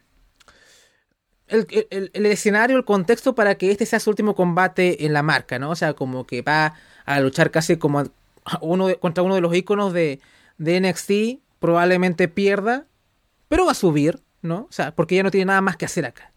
Eh, seguro el combate va a estar bueno. La historia va a cerrar porque, bueno, Waller fue quien echó a, a Johnny Gargano de NXT. Ahora vuelve, va a tener su, su venganza. Todo bien. E incluso si quieren llevar esta rivalidad al main roster entre Gargano y Waller y post WrestleMania, ¿saben qué? No lo verían mal, ¿no? O sea, sería una buena forma de introducir a, a Grayson Waller si quisieran ponerlo ahí en el en Raw o qué sé yo. Creo que va a funcionar muy bien Waller yo creo que este va a ser el año de Waller en, en WWE. Tengo, mi, tengo mis fichitas. A no ser que Hunter haga estupideces, que también es una posibilidad grande. Pero eh, tengo fe, tengo fe porque Grayson Waller es muy talentoso y es un tipo que está para estar en WWE, ¿no? O sea, es como que... Eh, ¿para, ¿Para qué quiero...? ¿Para qué quiero MJF si tengo Grayson Waller? Yo también estoy con esa, en esa corriente de pensamiento contigo, Paulina. Eh, más que nada porque MJF en WWE va a ser lo van a, lo van a bajar, ¿no? Y lo que más puede hacer MJF en WWE es Grayson Waller, no, no más. Así que ya lo tenemos acá. Eso es lo que yo opino. Eh, así que bien, quedé contento. Lamentablemente tenía ganas también de un Shawn Michaels contra Grayson Waller, pero ok, es Shawn Michaels, 2023, está hecho mierda Harry. ¿Qué vamos a pedir, no? O sea, tal vez un Street Fight o algo así como para disimular, pero es un riesgo. Es un riesgo. Yo, hay que ser realistas. Mejor quedarnos así. Em, pero sí, me hubiese encantado que hubiera habido un HBK contra Waller, no lo fue. Pero creo que este va a ser el último combate de Grayson Waller en la marca de NXT. Creo que le deparan grandes cosas en el main roster si es que son inteligentes en su manejo, porque el talento lo tiene. Lo comparan con el Miz, pero yo lo encuentro mucho más capaz en el ring que él. Es mucho más versátil, es mucho más contemporáneo, usa las herramientas em, actuales también. Es un Miz 2.0, pero es un Miz 2.0 en el buen sentido, ¿no? O sea, al pobre del Miz siempre lo usan como para denigrar a la gente, pero acá lo digo en, el mejor de los sentidos. Y a mí me cae bien el Miz en todo caso. Más que nada que el buqueo que hacen con él es, otra cosa. Pero lo encuentro más capaz, lo encuentro más, eh, más puntudo, como decimos acá, un poco más, con más filo. Así que mm, todo, todo el amor para Grayson Waller, así que es una de las apuestas para, para 2023. A lo mejor hasta gana una ras de Lona Awards, si es que lo buquean de buena forma. Espero que lo busquen de buena forma. Yo me encargo que se vaya a NXT. Que ahí sea muy señor que si quiere hasta ahí lo aguanto. No ha dado una en Raw y SmackDown. Y no va a dar más que eso, ¿ya? Porque ni con el aliado que tiene Triple H ha podido hacer mucho porque simplemente no existe Johnny Gargano. Así que que se vaya para NXT otra vez. Y que cambiemos y que se vaya uno bueno al main roster. Pero no, o sea, yo arriba de ese trencito siempre con Grayson Waller porque yo siempre lo dije hace unos meses atrás, Grayson Waller realmente no va a tener miedo. Grayson Waller, si no anda sacando al familiar muerto a un luchador, es básicamente porque está en la W. Pero yo creo que en otro contexto y en otra empresa no tendría ningún problema en andar sacando al hijo, al papá o a quien sea y andarle diciendo murió de esto, murió del otro. Como cierto campeón de otra empresa. Entonces, es simplemente eso. Pero si acá se enfrentó a Shawn Michaels, no me extrañaría que si tuviera un mal buqueo se, hubiera, se fuera contra Triple H y le empezara a decir cosas y empezar a armar toda una historia con él. Porque así lo puede hacer Grayson Waller. Pero realmente yo de verdad espero que este año podamos ver Grayson Waller. Puedan ver ustedes a Grayson Waller lo maravilloso que es. No tan solo como luchador, sino como, como eh, bueno en promo. Así que nada, aquí. En esta, no, no ese, sí, que siempre estaba en ese tren, pero ahora va más rapidito. Así que pase esta Deliver que tenga que, tenga, que tenga que hacer lo que tenga que hacer con Johnny Gargano. Y de ahí el resto, bueno, espero que sea historia exitosa.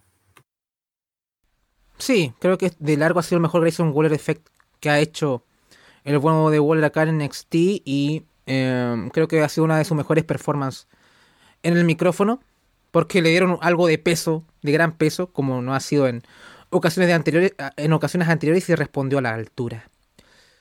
Bien, continuemos con lo siguiente. Y debo decir, Gigi Dolin contra JC Jane. Tal vez la realidad con, mejor construida en, la marca en estos últimos tiempos. Aún dicho esto, no esperaba mucho el combate porque ambas chicas son limitaditas en el ring. Y aún así, no esperaba nada y lograron decepcionarme. Pero vamos a la descripción del combate. A portas, del Día del Internacional de la Mujer, ¿por qué no hacemos? De verdad que no, no puedo creer lo que hicieron con estos dos. John Michael realmente dijo, fuck you, woman, verdad. O sea, ¿creen que le vamos a dar tiempo? ¿Creyeron realmente que yo estaba a favor de ustedes? Dense a la vida. Bueno, eh, es más, fue tan atroz que dejé de tomar apuntes. Fue como que... Así, fue como, ¿por qué? Esto debería ser un combate, incluso lo hablamos la semana pasada. Si esto hubiera sido el main event, me hubieran dicho esto va a ser el main event, no te lo discutía a esos niveles, incluso. Y eso que tenemos un médico contra Roxanne. No te lo discutía porque era como, en esos casos como Champa Gargano en su momento como que, ok, está... o sea, obviamente nunca se llegó a esa magnitud, pero, o sea, ese segmento del turn y la patada fue como muy... dio mucho que hablar. Eh, y, era, y Toxic Attraction ha sido la, facción más dominante eh, en NXT después de Undisputed Era. Entonces, tiene, tiene, tiene mucho rollo esto. Y las promos habían estado bien, los segmentos habían estado bastante bien. Em, y llegamos al combate. Y el combate es soso, es lento, no mete a la gente. Em, y al final, yo esperaba un final anticlimático porque ya hablábamos en el programa de la semana pasada que, bueno, tal vez el combate de verdad es en Stand Deliver. Este va a ser como el prólogo. Quizá Jaycee gane con una artimaña un poco cuestionable y después nos vamos con todo y en Stand Deliver gana Gigi y qué sé yo, ¿no? Por decirlo de una forma. Que al final tiene que ganar la Babyface este, esta rivalidad al final, ¿no? Se, ve como lo orgánico. Pero ¿saben qué? Ganó Gigi, ganó limpio. Un 2-3 fue muy anticlimático. Em, y obviamente Jay se ataca post-match y al final como que nada queda resuelto. Y yo me pregunto por qué, ¿no? O sea, como si vamos a tener un, final de mierda, por último que gane Jaycee, ¿no? O sea, como que para que diga, bueno, ok, tengo una razón para seguir viendo esto más allá del ataque pero si ya ganó, ya, ya ganó, ya ganó Gigi. Fue poco, ¿por qué, ¿por qué seguimos con esto? Así que eso, mal combate, soso, lento. Em, esperaba, no esperaba nada y aún así lograron decepcionarme, así que bueno. Paulina, ¿tienes algo que comentar de esto, de esta atrocidad? Eh, ¿Sabes que tengo miedo? Em, me voy a poner imaginativa ahora. Totalmente, yo, yo me voy a ir en. Yo estoy con una peineta, todo esto. Eh, eh, yo me voy a poner en una. ¿Sabes lo que me da la sensación de que va a volver Mandy Rose? No sé por qué. Siento que se va a aparecer en Stand and Deliver. Incluso creo que está muy ligado a lo que pasó con Roxane Pérez, que eso también fue muy inexplicable. Eh, no, sí, fue, fue extraño porque, mira, el combate estuvo malo. Eso por eso. El combate no estuvo bueno. Llega el momento en que Gigi le hace el pin a, a. Y yo dije, obviamente se va a parar Jaycee. No pasó. Contaron tres. Jaycee se transforma, ataca a Gigi. Y fue como, ¿para qué? ¿Para qué hicieron esto entonces? ¿Cuál es el sentido de que hagan esto, esta estupidez? O sea, supone que ahora yo me tengo que creer que Jaycee quedó tan enojada que va a elegir el rematch o que ahora Gigi realmente o van a hacer algo mucho más hardcore en, en Stand and Deliver. Pero ¿por qué iban a hacer algo así? Si ya quedó claro que la que ganó fue Gigi. Es como mejor que Jaycee, literal. Porque no usó ninguna artimaña, fue todo sumamente limpio. Jaycee literal estaba como entregada a la vida entonces no, no entiendo esto. Después yo puse a pensar y yo dije, no voy a ser que llegue Bandy Rose en un mes más que como que vuelva a unir a las Toxic Attraction, como así como ya, pero no peleen.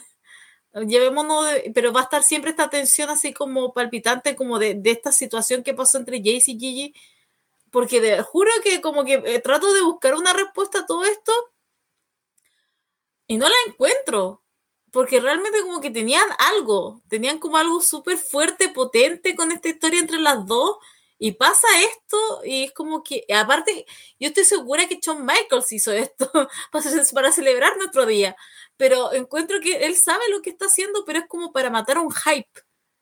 Él sabe, siento que él sabe cómo matar un hype, creo que lo está haciendo ahora. Y nada, quiero elegir creer lo que yo estoy pensando en mi imaginación, pero de ahí el resto, de verdad, como que me quedé muy... Yo este es el efecto de Johnny Gargano, de aquí todo se fue al carajo. sí, creo que matar el hype fue es la definición eh, perfecta de este combate. Ya como que me mató todas las ganas de seguir viendo esta historia, así que eh, tienen que hacer algo bastante bueno la próxima semana o la subsiguiente, lo que sea, como para que me vuelvan a enganchar. Esperemos que sea así, ¿no? Em, pero no, fue, fue un mal combate, lamentablemente. Em, y uno espera un poco más de Gigi porque uno supone que es como la que es mejorcita. Y cuando vimos la triple threat de, con, con Roxanne, como que Jaycee lució un poco más. O cuando lucharon en SmackDown, como que Jaycee lució un poco más. Pero en verdad, acá ninguna lució bien. Y uno pensará, bueno, serán amigas, han estado tanto tiempo juntas, se van a dar duro. Tampoco fue tan así. Entonces, claro, Aún así, sabíamos que eran limitadas y sabíamos que no íbamos a tener nada muy bueno y aún así logré decepcionarme. Así que bueno, poco más eh, avancemos porque igual vamos eh, ya un tiempo de, revisión y aún queda su buena parte. Así que bien. Vamos, ¿Mm? Quizá, ¿no? el New York Civil tuvo justificación porque estábamos con Fede, pero ahora estamos los dos. Así que eh, ahora estamos, ¿cuánto? En hora... En hora ¿Cuándo está, esta grabación? Está en hora, hora 10. Así que bien. Aún podemos, podemos llegar a la hora y media si nos arrastramos bien. Continuemos rápido entonces. Eh, vemos a Fallon Henley y Brooks Jensen que están en backstage. Parece que la relación entre ellos ha vuelto a la normalidad luego de San Valentín.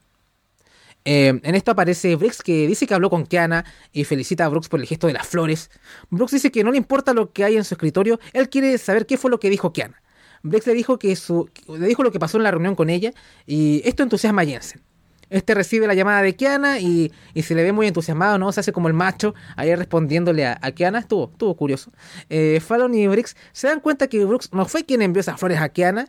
Y Fallon dice que siempre eh, hubo algo extraño y nadie la quiso escuchar. Así que al final Brooks le termina dando la razón a Fallon. Pero ahora, ¿qué, qué, vamos a hacer? Y Fallon dice que tiene una idea. Y así, así otra vez las campeonas en pareja entran en guerra. Al menos Fallon de nuevo con Kiana. Así que bien, más que de lo que agregamos, no sé qué podríamos decir. ¿O quieres agregar algo de esto, Paulina? Sí, o sea, se supone que Fallon va a seguir en este papel como de amiga que protege. Yo te juro que si esto termina con Fallon confesando su amor por Jensen, yo ya, chao. I'm gonna give up. Porque te juro que siento que va todo para ese lado, así como, no es que Fallon no era solo una preocupación de amiga, sino que era un interés amoroso, y era como, ah, kill me, please. Pero Dios mío, pueden pelear. Es lo único que pido.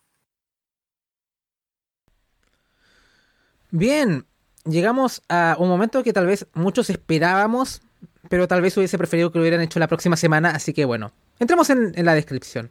Llega Bron Breaker al ring y de hecho habla y dice literalmente lo que. un poco conectado con, lo, con mi prólogo de este, de, este segmento, ¿no? Decía que se suponía que tenía que aparecer la próxima semana a decir lo que voy a decir. Pero bueno, es el momento. Eh, este es el combate más grande eh, en el escenario más grande. No hay más obstáculos. No hay más roadblocks, ¿no? Guiño. NXT Stand and Deliver. Carmelo Hayes. ¿Dónde estás? Suena el tema de Melo. Aparece el señor Hayes y dice, Bron, lo dijiste bien, es el momento. Es momento para que nuestros caminos finalmente se crucen. Nosotros somos las estrellas más grandes de NXT. Escucha a esta gente, Bron. Ellos lo quieren, tú lo quieres y yo también lo quiero. La gente corea Melo. Bron dice que no podría estar más de acuerdo. Ambos hemos transitado diferentes caminos, cada uno haciendo lo suyo. Cada vez que he defendido mi título, la semana siguiente salgo, esperando el siguiente reto, y suena la música de otra persona. Y siento una pequeña decepción dentro de mí, porque no es tu música, no Homo. Escucha escucha, durante todo este tiempo te he estado observando. He visto todos tus combates. No como otra vez. Melo dice lo mismo, que no importaba si Bron habría cerrado o estaba a la mitad del show, siempre se hacía el tiempo para verlo, no homo otra vez. Bron dice que si recuerda la reunión que tuvieron con Shawn Michaels previo al cambio a 2.0 y les dijo que NXT estaba por cambiar, que iba a haber oportunidades para los nuevos talentos. Melo asiente y dijo que lo habían elegido a él y a Bron. Y le dijeron que esta marca está eh, hecha para ellos, ¿no? Para que la tomasen. En estos 18 meses me probé a mí mismo y sabes qué, Bron, tú también te probaste a ti mismo. Quiero frenarme en esto, ¿no? Porque en redes sociales eh, Grayson Waller hace referencia a esa parte de la promo, ¿no? Cuando Melo y Bron dicen, ¿saben qué? A nosotros nos llevaron a una reunión con John Michaels, no sé, con Triple H, nos dijeron, ¿saben qué? NXT va a cambiar y ustedes van a ser los protagonistas y ustedes van a tomar control de la marca, ¿no? Tienen la marca para que ustedes la controlen.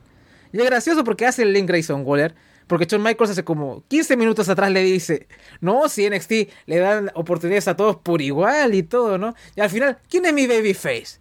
El puto Grayson Waller, ¿no? O sea, es para reírse. Pero bueno, continuemos, volvamos a, a Roadblock, perdónenme.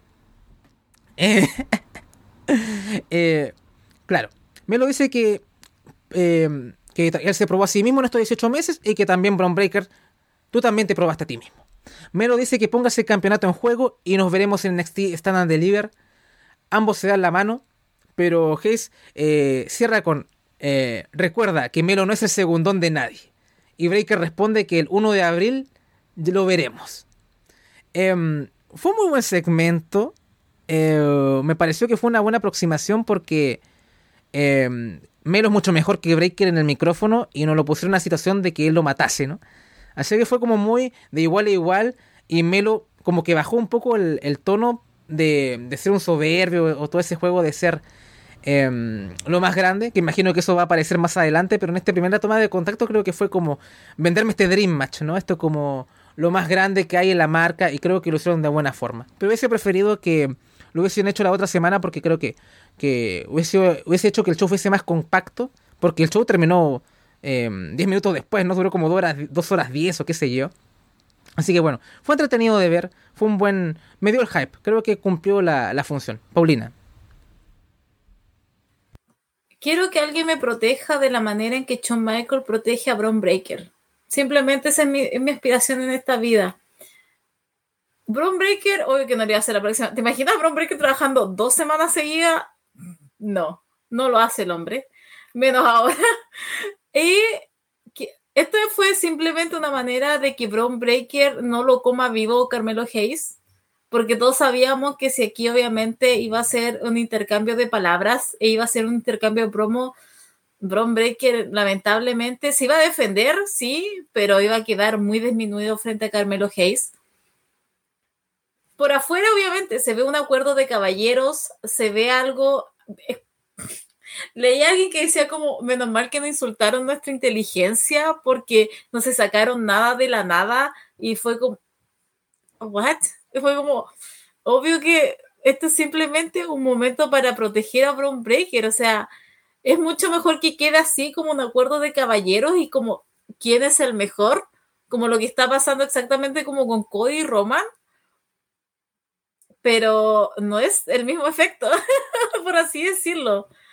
Eh, yo no sé si van a seguir así las próximas tres semanas. Yo quiero un intercambio fuerte, más que simplemente como que gane el mejor. Porque simplemente siento que el título de NXT merece algo más, un extra al menos. Pero este simplemente es como, ya bueno, vamos a dar el Dream Match, que espero que sea Dream Match, porque tanto que lo venden que hay que vamos a dar el, el, mejor encuentro, porque son como el futuro. Ya, ok, espero que lo demuestren.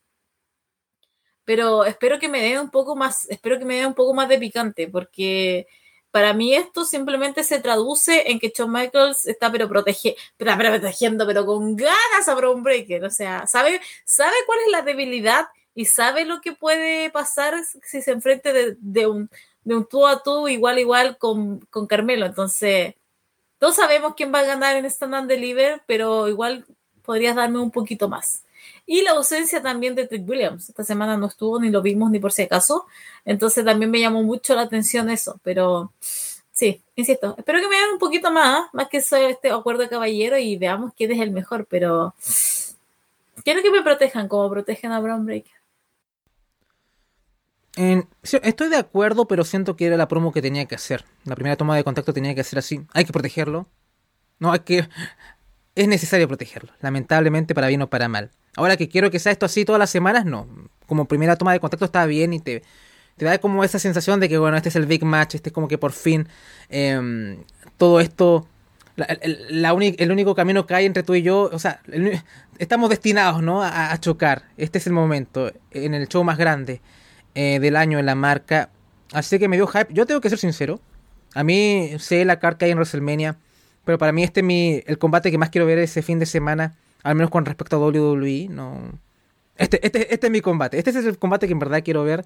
Es cierto que ha pasado un, par de veces últimamente con NXT que hay estos combates que le tenemos muchas ganas. Véase Apollo Cruz contra Carmelo Hayes, por ejemplo. Y acá fue totalmente culpa de la estructura del combate y no de, de quienes produjeron el combate y no de los performers acá, ¿no? Aquí lo, lo dijimos en Vengeance Day, ¿no? O sea, era, tenían todo para hacer un tremendo combate. Hubo activos de eso, pero al final, como, como plantearon el combate, arruinó la experiencia. No fue un mal combate, fue un buen combate, pero pudo haber sido mucho mejor y fue una decepción. Después llegó a Davakeito y todo eso. No creo que pase esto en, en Stand Deliver, no debe pasar esto. Tienen que, que darnos Melo contra Brown Breaker en toda su gloria.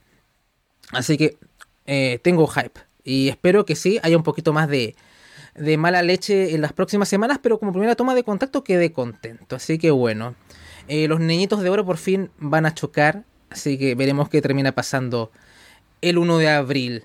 Eh, estaremos comentando Stand and Deliver. Los favoritos de los jefes se van a enfrentar. Los regalones. Bien, bueno, en capítulos anteriores de este programa teníamos dudas de cuál era el personaje de Tyler Bate en este show. Y dedujimos que era un chanta. Y ahora creo que está totalmente confirmado que es un chanta. y además, podríamos decir que le robó el Jimmy Kazanga, ¿no? Es como una especie de gurú espiritual namaste, ¿no? Es una cosa así. Eh, Yo creí que ibas a decir que era un aliado. También es un aliado, o sea, estamos full 8M, totalmente en este programa. Full 8M tenemos tenemos a la asistente despampanante que se tapó un poco, ¿ya? Tenemos a la aliada de Chanta que quiere eh, probablemente tener sexo con una universitaria. Ya iremos entrando en el, segmento ese. Y em, ¿qué más? Creo que hay más cosas, pero se me van. Pero ahí tenemos nuestro 8M, especial 8M de Florida 2.0, Shawn Michaels, ¿no? El verdadero aliado es Shawn Michaels. Y de hecho le da mucho tiempo a las mujeres, así que bueno, creo que no hay que, no hay que cuestionar eh, eh, el feminismo del buen HPK. Pero bueno, vamos en, entremos en detalle eh, de este chanta de Tyler Bate, que está como está como una especie de está tratando de sacar toda la atención y el estrés a tía Hale, que también está acompañada de Doug Hudson y Andre Chase, que están viendo toda esta escena de, de esta sesión como de, de relajación, ¿no? Y parece que el trabajo de Tyler Bate ha estado dando resultados porque Tía se siente mucho mejor. Y ha dicho que han estado trabajando esta última semana con estas sesiones. Y además Tyler Bate le advierte, eh, dice otra frase chanta, ¿no? Dice que nadie está más allá del miedo y que tenemos que aprender a enfrentarlo. Y Tyler Bate dice que es una chica fuerte. Y le desea suerte a Andrés Chase en su combate ante Joe Gacy. Y además Chase, muy irónicamente, o sea, o sea, no es que haya sido irónico de parte de él, pero es muy irónico escuchar a Andre Chase decir Namaste, que el tipo tiene unos problemas de la ira tremendos, ¿no? Pero bueno, Tia y Chase se van, pero Doug Hudson se acerca a Tyler Bate y le dice que no puede creer que sus compañeros se crean esta farsa. O sea, Doug Hudson es uno de nosotros, Cárcamo, sabe que es un chanta, yo sé que es un chanta, Paulina sabe que es un chanta. Namaste. Cárcamo. ¿Puedes hacer de nuevo el Namaste? Namaste. ya, eh, mira, ¿sabes lo que pasa? Es que, mira, creo que me está gustando el personaje de Tyler Bate. Si es un chanta, creo que me está, me está gustando porque obviamente todos vemos que es un, que es un, es un estafador, es un farsante. Y simplemente esto lo está utilizando para poder este, eh, conseguir beneficios carnales. eh, primera víctima a la, a la, vista parece que es Tía Hale. Vamos a, vamos a ver quién es la siguiente, eh, pero como que anda ahí, anda, anda como anda como viendo, así como quién está más débil, y por ahí le empieza a tomar. Eh, Andre Chase también me impresionó. Yo creí que iba a llegar y decía, ¿What the fuck is this? Como que creí que iba, eh, iba, a entrar en esa parada, pero no. Como que le creyó y después hizo Namaste. Fue como, ¿what? Pero Disco te envió más allá porque él sabe de chantas, sabe de, de estafadores. Entonces dijo, eh, aquí no. dijo aquí no. ¿Y qué que pasó? Eh, pero se viene ese enfrentamiento. Pero no, o sea, creo que si lo saben llevar, creo que como que igual se puede convertir en un buen personaje lo de Tyler Bate, pero de aquí podemos oler a, un, a un aliado, un aliade. Me, me, acaban de informar que Tyler Bate acaba de volver de la marcha. Eh... Andaba con su cartel como yo estoy semi desnudo entre mujeres como que está esperando lo mismo, casi como si las mujeres que estuviéramos rodeadas de hombres, como la misma confianza, andaba con su cartelito también, de que quiere sentirse seguro alrededor del hombre, así como se siente seguro alrededor de las mujeres. No sé, su cartelito no nos mate, no sé, cosas así, ¿no? Eh... bueno, de... vamos a tener muchos chistes en, en, este programa con respecto al personaje de Tyler Bate. Que sean buenos esos chistes, eso queda a discreción del público que nos escucha. Y que paguen Patreon. Y que pongan plata. Hay que poner el dinero. Este podcast tiene que sobrevivir de alguna forma. Eh, después ya Vin Diesel no va a hacer más películas. ¿Y qué va a pasar con una ras de lona, no? O sea, como que nos vamos al a, a, abajo. Pero bueno, aquí les damos este programa en abierto para que ustedes puedan disfrutar, tener un, un taste de lo que pueda, pueden saborear ahí en Patreon. Únanse. Bien. Eh, continuemos con Andre Chase contra Joe Gacy. Curiosamente el combate comienza durante una pausa comercial, ¿no? O sea, como que ¿dónde, cómo ponen los comerciales en este, en este, este show me, me, me, ofende. Pero bueno, eh, Chase muestra algo de ofensiva, Gacy asiste a un Brainbuster y comienza a tomar el control del combate. Chase conecta una serie de golpes sobre Gacy y conecta un Russian Leg Sweep. Chase procede a hacer los pisotones haciendo el cántico de Chase U. Slam de Andre Chase cuentan dos patada de Gacy, super kick de Andre Chase, Gacy conecta un Uranagi, Gacy y Chase intercambian duros golpes, pero la ventaja física de Joe Gacy hace que salga vencedor en el intercambio. Gacy sube a Chase a la tercera cuerda y va por el superplex, pero Andre Chase bloquea y va por una power pump. Vemos que durante el combate Tia Hale en verdad logra vencer sus miedos y parece que las sesiones con el chanta de Tyler Bate en verdad dieron resultado, lo que es el efecto placebo, amigos. Así que va a encarar a Eva Chase celebra con tía este, este hecho, pero eso lo distrae y se come el upside down de Gacy para llevarse la victoria. Así que, bueno, el combate estuvo bien, pero claro, al final fue me dejó un poco frío, lamentablemente, Cárcamo. The same, me pasó lo mismo. Yo no quería, que, peor todavía, porque yo quería ganar Andre Chase y perdió. ¿Por qué, Shawn Michaels? ¿Por qué? nos da como estos destellos de alegría, después vuelve lo mismo con André Che, que, que que más destaca en ring, que más está over con la gente, porque tiene un Jimmy que ha funcionado, es un idiote y mira cómo lo ha hecho funcionar, quiero mi, quiero mi chumbita, quiero mi, mi suéter de, André, de Chase University, pero, o sea, siento que fue, ¿sabes qué? Siento que podrían haber dado mucho más, no lo dieron, eh, como que fue muy rápido, Joe Gacy no es malo, André Che menos, pero siento que podrían haber dado mucho más. Es ¿sabes lo que me pasa? Que estoy como confundida acá. Yo no sé qué es lo que están tratando de contar. O sea, Tia Gil se va a ir con. Se va a ir con Ava. ¿Van a tener ahí un enfrentamiento? ¿Qué es lo que va a pasar en Stand and Deliver? Hace una semana yo estaba muy prendida con la idea de que Andre Che y Hudson iban a ser los nuevos campeones en pareja, pero ahora lo estoy dudando. Quizás va a ser un enfrentamiento 4 y 4 con, con Schism. una raíz, cuatro ramas. Eh, pero.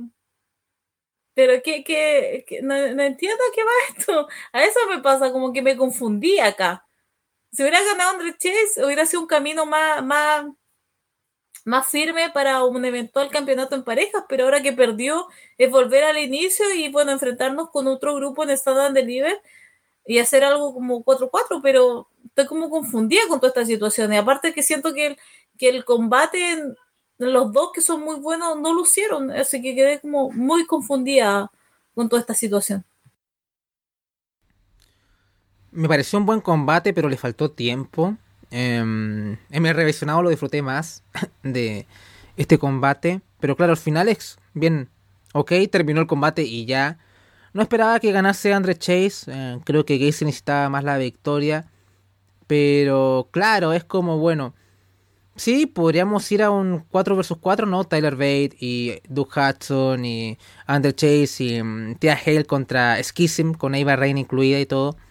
Puede ser. Um, ya hablaremos del segmento que tiene Doug Hudson con, con Andre Chase y Tia Hale, que bueno, las fisuras en la universidad de Chase eh, se hacen más, más grandes. Tengo que decir algo, eh, habían quitado la camiseta de Chase U de la WWE Shop y ahora me di cuenta que la volvieron a poner. Así que eh, estoy, tentado. Hay, hay, tentación de adquirir. En cualquier momento nos ven haciendo este programa con la camiseta de Chase U, Carcamo. O sea, como que hay que, hay que hacerlo alguna vez. Creo que vale la pena. Pasó Toreto ahí al lado. Maldito Toreto. Pero bueno.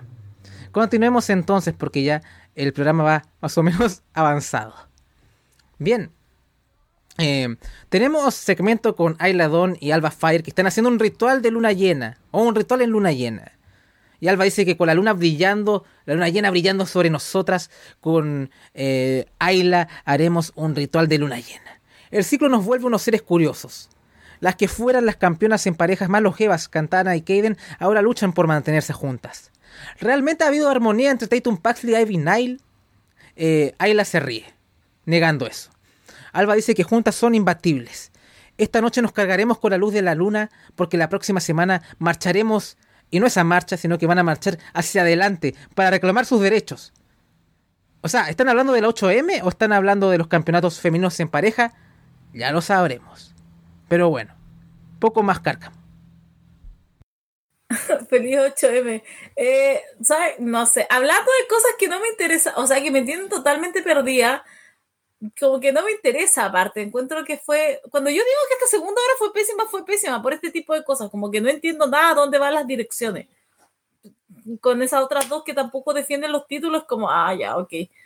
¿Para qué entonces perdemos el tiempo con, con esto? Que no sé qué está, todo ese ritual, todo ese, todo ese ese movimiento que están haciendo previo a la, marcha. Bien, continuemos entonces con lo siguiente. Que vemos otra vez a Chase Yu. Y tía, a pesar de la derrota de Andre Chase, está contenta con haber superado sus miedos y haber encarado a Eva. Y Chase también se ve contento con eso a pesar de la derrota. Parece que los métodos del chanta de Tyler Bate están haciendo efecto, como ya había dicho anteriormente. Doug Hudson ya está harto, porque sabe que primero Tyler Bate es un chanta. Así que se sorprende de que estén tan tranquilos de haber perdido otra vez. Que Chase U es una institución de perdedores. Y le dimos, incluso le dimos a alguien un premio por ganar un combate. Pensaba que éramos mejor que eso. Pero aparentemente no. Aparentemente estaba equivocado. Somos patéticos, no somos una universidad, somos una maldita broma. Estoy con el corazón roto, cárcamo. La universidad se nos está yendo a la mierda. Y eso que era la fucking number one. Lo mismo. O sea, como que tampoco me da sentido. Eh, como que estoy pensando que se va a enfrentar 4-4, pero ahora estoy pensando que va a ser un Duke Hudson versus Andre Chase. Yo, de verdad creo que Shawn Michael vio lo que pasó en el live show que hicieron con público ajeno al Performance Center y dijo como, ah, mira, esta persona está muy over, podemos hacer algo más. Entonces eso es lo que me da un poco de temor cuando andaba muy bien todo el tema con Duke pero yo igual, tengo temor, Andrés. Vamos, a comprar esa bolera y ya no va a existir Chase Chase University. Sí, queremos estar en la universidad, queremos que esa institución se mantenga. Eh, confiamos en la educación de las jóvenes mentes del futuro. Bien. Mackenzie Mitchell entrevista a Wesley. Wesley parece que está muy contento con todo esto de los Open Challenge. Y bueno, y con el gran combate que tuvo con Nathan Fraser, está más feliz aún. Así que Wesley anuncia que va a hacer otro Open Challenge más la próxima semana. Y en esto aparece nuestro eh, superhéroe matemático favorito, Axioma. Axiom. Dice que la semana pasada estaba listo para aceptar el reto, pero incluso podías ver el fuego en mis ojos. Otro chiste malo de Axiom que queda bien, por alguna razón. Desafortunadamente, Nathan se interpuso pero la próxima semana será uno contra uno. Y Wesley dice, bueno, accede, pero Axiom primero tiene que llegar primero. O sea, o sea perdone la, redundancia, pero Axiom tiene que llegar primero al ring para que en verdad puedan tener el combate. Así que eso. En verdad tengo los dientes largos por un Axiom contra Wesley, pero con ese comentario del campeón queda un poco bueno. Dudo que Axiom llegue primero ahí al, al cuadrilátero. Así que no me voy a entusiasmar mucho con ver un Axiom contra Wesley la próxima semana. No sé si quieres agregar algo, continuamos. Continuamos entonces. Bien. Eh, se anuncia que Johnny Gargano va a estar la próxima semana en NXT. Eh, también va a haber Pretty Deadly contra Galus. Así que. Y también va a haber Apolo Cruz contra Dava Keito. Así que. Eh, ¡Apolo! Bueno. Ya veremos qué pasa en ese combate el próximo martes. Bien. Main Event. Campeonato femenino de NXT. Roxanne Pérez contra Meiko Satomura. Ya el combate empieza directamente nos vamos a comerciales. Pero bueno, en Picture and Picture se, aprecia que Meiko está dominando, así que bueno, ¿qué voy a decir? A la vuelta de comerciales eh, continúa esa tendencia. Cánticos de Let's Go Roxy, Let's Go Meiko. Meiko golpea la zona media de Roxanne y la de arriba. La campeona comienza a conectar un par de antebrazos, pero Satomura golpea al estómago. Meiko golpea la zona media de Roxanne y la de arriba. Eh, Pérez comienza a conectar un par de antebrazos, pero Satomura golpea al estómago. Meiko comienza a dictar el pacing del combate. Roxy va por el tope suicida, pero Satomura la frena de un golpe. La retadora conecta una patada al rostro. Derriba a Roxanne y golpea la zona media nuevamente. Meiko comienza a trabajar la pierna de Roxanne. Pérez hace el reversal y aplica un headlock a Meiko. Eh, Roxanne intenta en vano derribar a Satomura, eh, que es una verdadera muralla porque no, no pasa nadie ahí. La retadora comienza a aplicar una serie de golpes que logran derribar a la campeona pero Roxanne se extiende y también conecta varios golpes. Eh, Meiko aplica unas patadas que parecen hacer eh, mucho más daño. La gente empieza a corear Roxy. Eh, Roxanne esquiva un cartwheel knee drop de Meiko. La campeona logra conectar una drop kick y termina lanzándose en tope suicida, pero no queda del todo limpio. Al final queda como que Meiko está más, más, atajando a Roxanne que, que recibiendo el golpe. Meiko se lanza desde la tercera cuerda en Frog Splash, pero Roxanne eh, bloquea eh, levantando las piernas. Eh, Meiko conecta una pele kick. Saito suplex cubre kick out en dos. Meiko ahora sí logra asestar su cartwheel knee drop. Kick out de la campeona. Roxy va por el pop rocks en ringside, pero Meiko bloquea y ella sí que logra conectar el Scorpion Rising. Meiko logra llevar a Roxanne al ring para cubrir, pero la campeona hace un rope break eh, con la pierna. Meiko va por otro Scorpion Rising, pero Roxanne lo evade eh, y aplica un roll-up que le permite llevarse la victoria y retener el campeonato femenino de NXT. Fue un, fue muy, fue muy buen main event. Hablemos del combate primero, después nos, detenemos en el post-match que fue, fue curioso por decirlo menos. El combate estuvo muy, muy, muy bueno. Eh, o sea, nada que decir realmente. Meiko, qué miedo. me da mucho miedo esas patadas, esos golpes. Roxana aguantó bastante bien, supo defenderse. Eh, hubo uno, unos afuera eh, del ring que no quedaron bien. Eh, pero después de eso, o sea, nada que decir. Creo que fue, fue precioso main event. Me gustó que le haya dado el main event a las mujeres. O sea, igual podía podía habérselo dado a otro, a otro, a otro, a otros del, del roster pero eh, creo que creo que anduvo como muy bien todo. De verdad que a mí me gustó. O sea, no tengo nada que decir del combate, creo que fue perfecto, de verdad. Pero de ahí el resto lo vamos a hablar ahora. Bien, primero el combate por mi parte, me pareció un, muy buen main event, otro de los recomendados, como dije. La Jailhouse Street Fight, eh, combate de tríos y esto sería como lo que recomendaría de del show. Em, bueno, aquí te muestran que Meiko es una verdadera verdadera bestia y básicamente ella dicta el ritmo del combate casi en todo momento. Eh, se ve superior a Roxanne también en casi todo momento. Em, vemos en la construcción del combate un poco de, de, que Meiko está a otro nivel, su nivel de, de, preparación física y demás, ¿no? Y ya vimos en la promo anterior que, que Roxanne sabía que tenía que dar todo para, para poder eh, vencer a Meiko y al final se exigió hacia, hasta sus límites. Venció, pero no fue contundente la victoria, no fue como el roll-up, como que fue la desesperada, como ahí ver Em, buscando ahí la oportunidad más mínima y logró cosechar la victoria, pero no fue como una victoria sólida, no fue como que llegó al pop rocks o qué sé yo, ¿no? O sea, como que en verdad fue dominada una gran parte del combate con momentos de comeback, con momentos de, de que la campeona se enciende, pero en verdad se veía durante todo el transcurso del combate que Meiko era totalmente superior. Así que bueno, en línea de eso, vamos al post-match. ¿Y qué pasa, no? Suena el tema de Roxy, ¿no? Todo lo clásico de, de, de, la victoria de un wrestler. Y aparece Meiko y levanta la mano de Roxy en celebración, ¿no? Reconociéndola y mostrándole su respeto, ¿no? Se podría interpretar eh, eso de esa forma. Pero Roxanne Pérez se desploma. O sea, como que el combate fue tan exigente, ¿no? O eso interpreté yo para ella, que tuvo que agotar todos sus recursos eh, y sobrepasó sus límites, que al final cayó y se desplomó. Y aparecen un montón de referees. Eh, llega después eh, aparecen este, el personal médico. De pronto Booker T sale de la mesa de transmisiones todo preocupado. Hay un silencio sepulcral en el público. Me gustó eso, como que en verdad la gente como que se lo, como que se lo compró. y hasta incluso sale Shawn Michaels a ponerle como esta mascarita de, respiración, esta como de, no sé si se llama respirador o esto que, estas mascarillas que, que se conectan con los tubos de oxígeno, no sé, y la ponen a una camilla a, a Roxanne y la llevan en ambulancia. Y ese es como el, el cliffhanger. Así que bueno, opiniones de este desconcertante cierre de show, Paulina. Sí, eh, o sea, mira, voy a hablarlo desde el punto de vista de ese día que lo estaba viendo. Cae ella y es, ¿sabes que si van a hacer esto, esfuércense, ¿ya? Mínimo. Porque todos sabemos que si llega a pasar este tipo de situaciones, las cámaras van a apuntar a otro lado van a estar en la cara del público, van a ir a la cara de Big Joseph, a la cara de Booker T. Eh, Booker T, mientras tanto, estaba Roxanne Pérez este, tirada, eh, comenzaba a decir, oh my God, what's going? Oh my God. Era como demasiado obvio.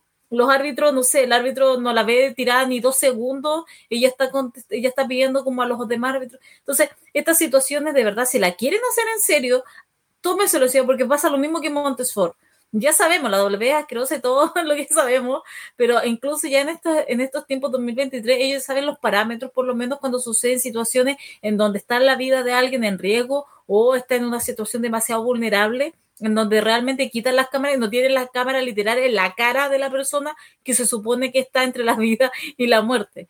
Entonces, solamente eso pido. Esfuércense. Entonces, claro, uno ya sabía que la situación no era real, que era una exageración y era tan simple como sacar las cámaras, nada más. y que después, no sé si fueran a comerciales rápido y volviera y estuviera la cara de Big Joseph y ahí fuera una preocupación de verdad. Pero después pasa esto y es como, ya ok.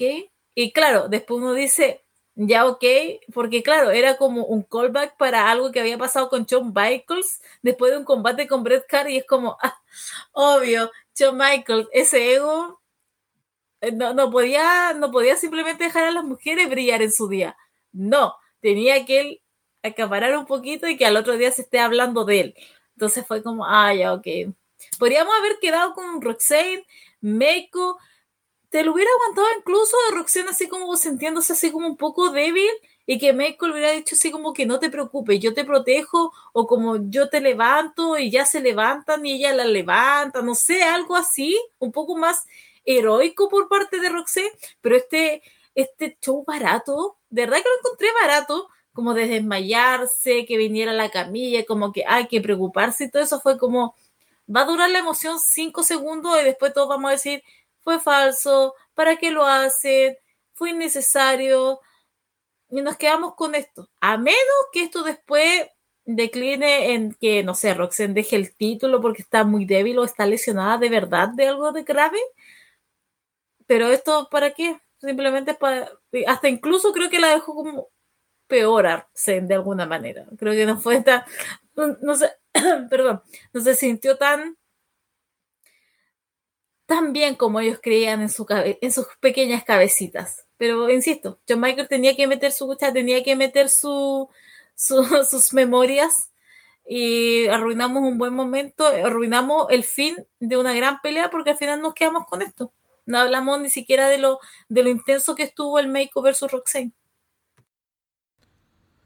Mm, yo no lo odié tanto el final, debo ser sincero, pero veremos hacia dónde quieren ir con esto. O sea, si es una opción, como dices tú, que obliguen a Roxanne a dejar vacante el campeonato, cosas así, lo que sería un poco decepcionante. No me gusta mucho la, la ida. ¿Por qué no va y defiende y ya, no? ¿Qué les cuesta, no? O sea, como que tenía, tenía los, dientes largos, por un potencial Tiffany contra Roxanne o cosas así.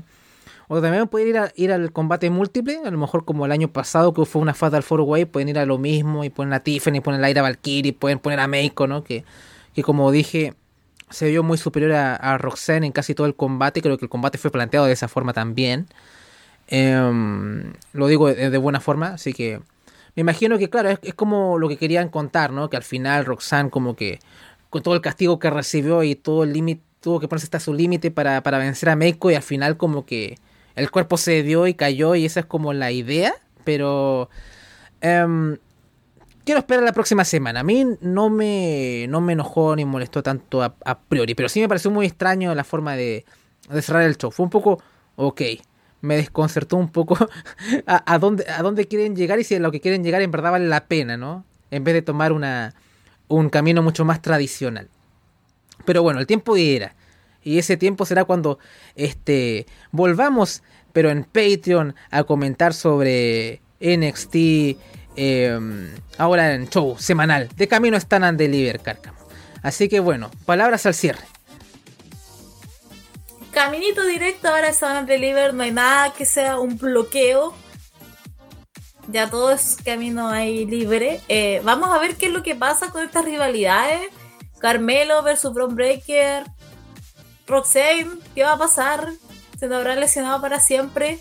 ¿Tendremos eh, algún combate en pareja de mujeres para Fallon y Kiana? ¿O se van a matar antes por el amor de Jensen? Eh, Waller, Gargano, quiero ese intercambio, quiero esa promo. Pero nada, encuentro, o sea, creo que hay cosas que pueden ir muy bien, pero hay otras cosas que están muy al debe. Y siento que hace dos semanas estaba como muy entusiasmada cuando estaba de libre, estaba como muy arriba con NXT pero después del martes, de verdad que estoy como. ¿Qué, están haciendo? Siento que hay como un poco de descontrol. Siento que no hay ideas claras. Y creo que eso es lo que está afectando al final el booking y que al final estemos como una hora muy sólida y estemos otra hora que es como, ¿a dónde va? ¿Dónde van ciertas cosas? ¿Dónde van ciertas rivalidades? ¿Dónde van ciertos luchadores? ¿Dónde van ciertos caminos? Y eso es lo que a mí me tiene un poquito como, como mirando con la lupa, así como, de verdad. Porque no, no me quiero desinflar de aquí a Stand and Deliver, o sea, de verdad que no, no quiero como dejar el hype. Yo estaba muy arriba con NXT, pero tampoco si me dais caminos claros como realmente me va a importar lo que pase en Stand and Deliver, aparte de, no sé, dos matches. Necesito un poquito más. Increíble como una de las mentes más brillantes en el booking, Shawn Michaels, se ha apagado, ¿no? Eh, ya no es nuestro Booker the Year. Ha, partido mal este, este 2020, este 2023. Esperemos redención de Tichon, ¿no? Porque te teníamos ahí arriba. Bueno, agradecer a la gente que nos está eh, escuchando en abierto, pero también sobre todo a la gente en Patreon que nos apoya mes a mes y que va, va a poder escuchar este programa y los que vienen. Y bueno, ahí podrán escuchar todo este camino hacia Stan and Deliver porque no, no nos va a dejar indiferentes. Eso sí que sí, indiferente no nos van a dejar. Así que, bueno, de parte de Paulina Cárcamo y Andrés Bamonde, nos despedimos, le deseamos un feliz 8M y esperamos verlos pronto. Feliz 8M, hombres que nos escuchan. ¡Chau!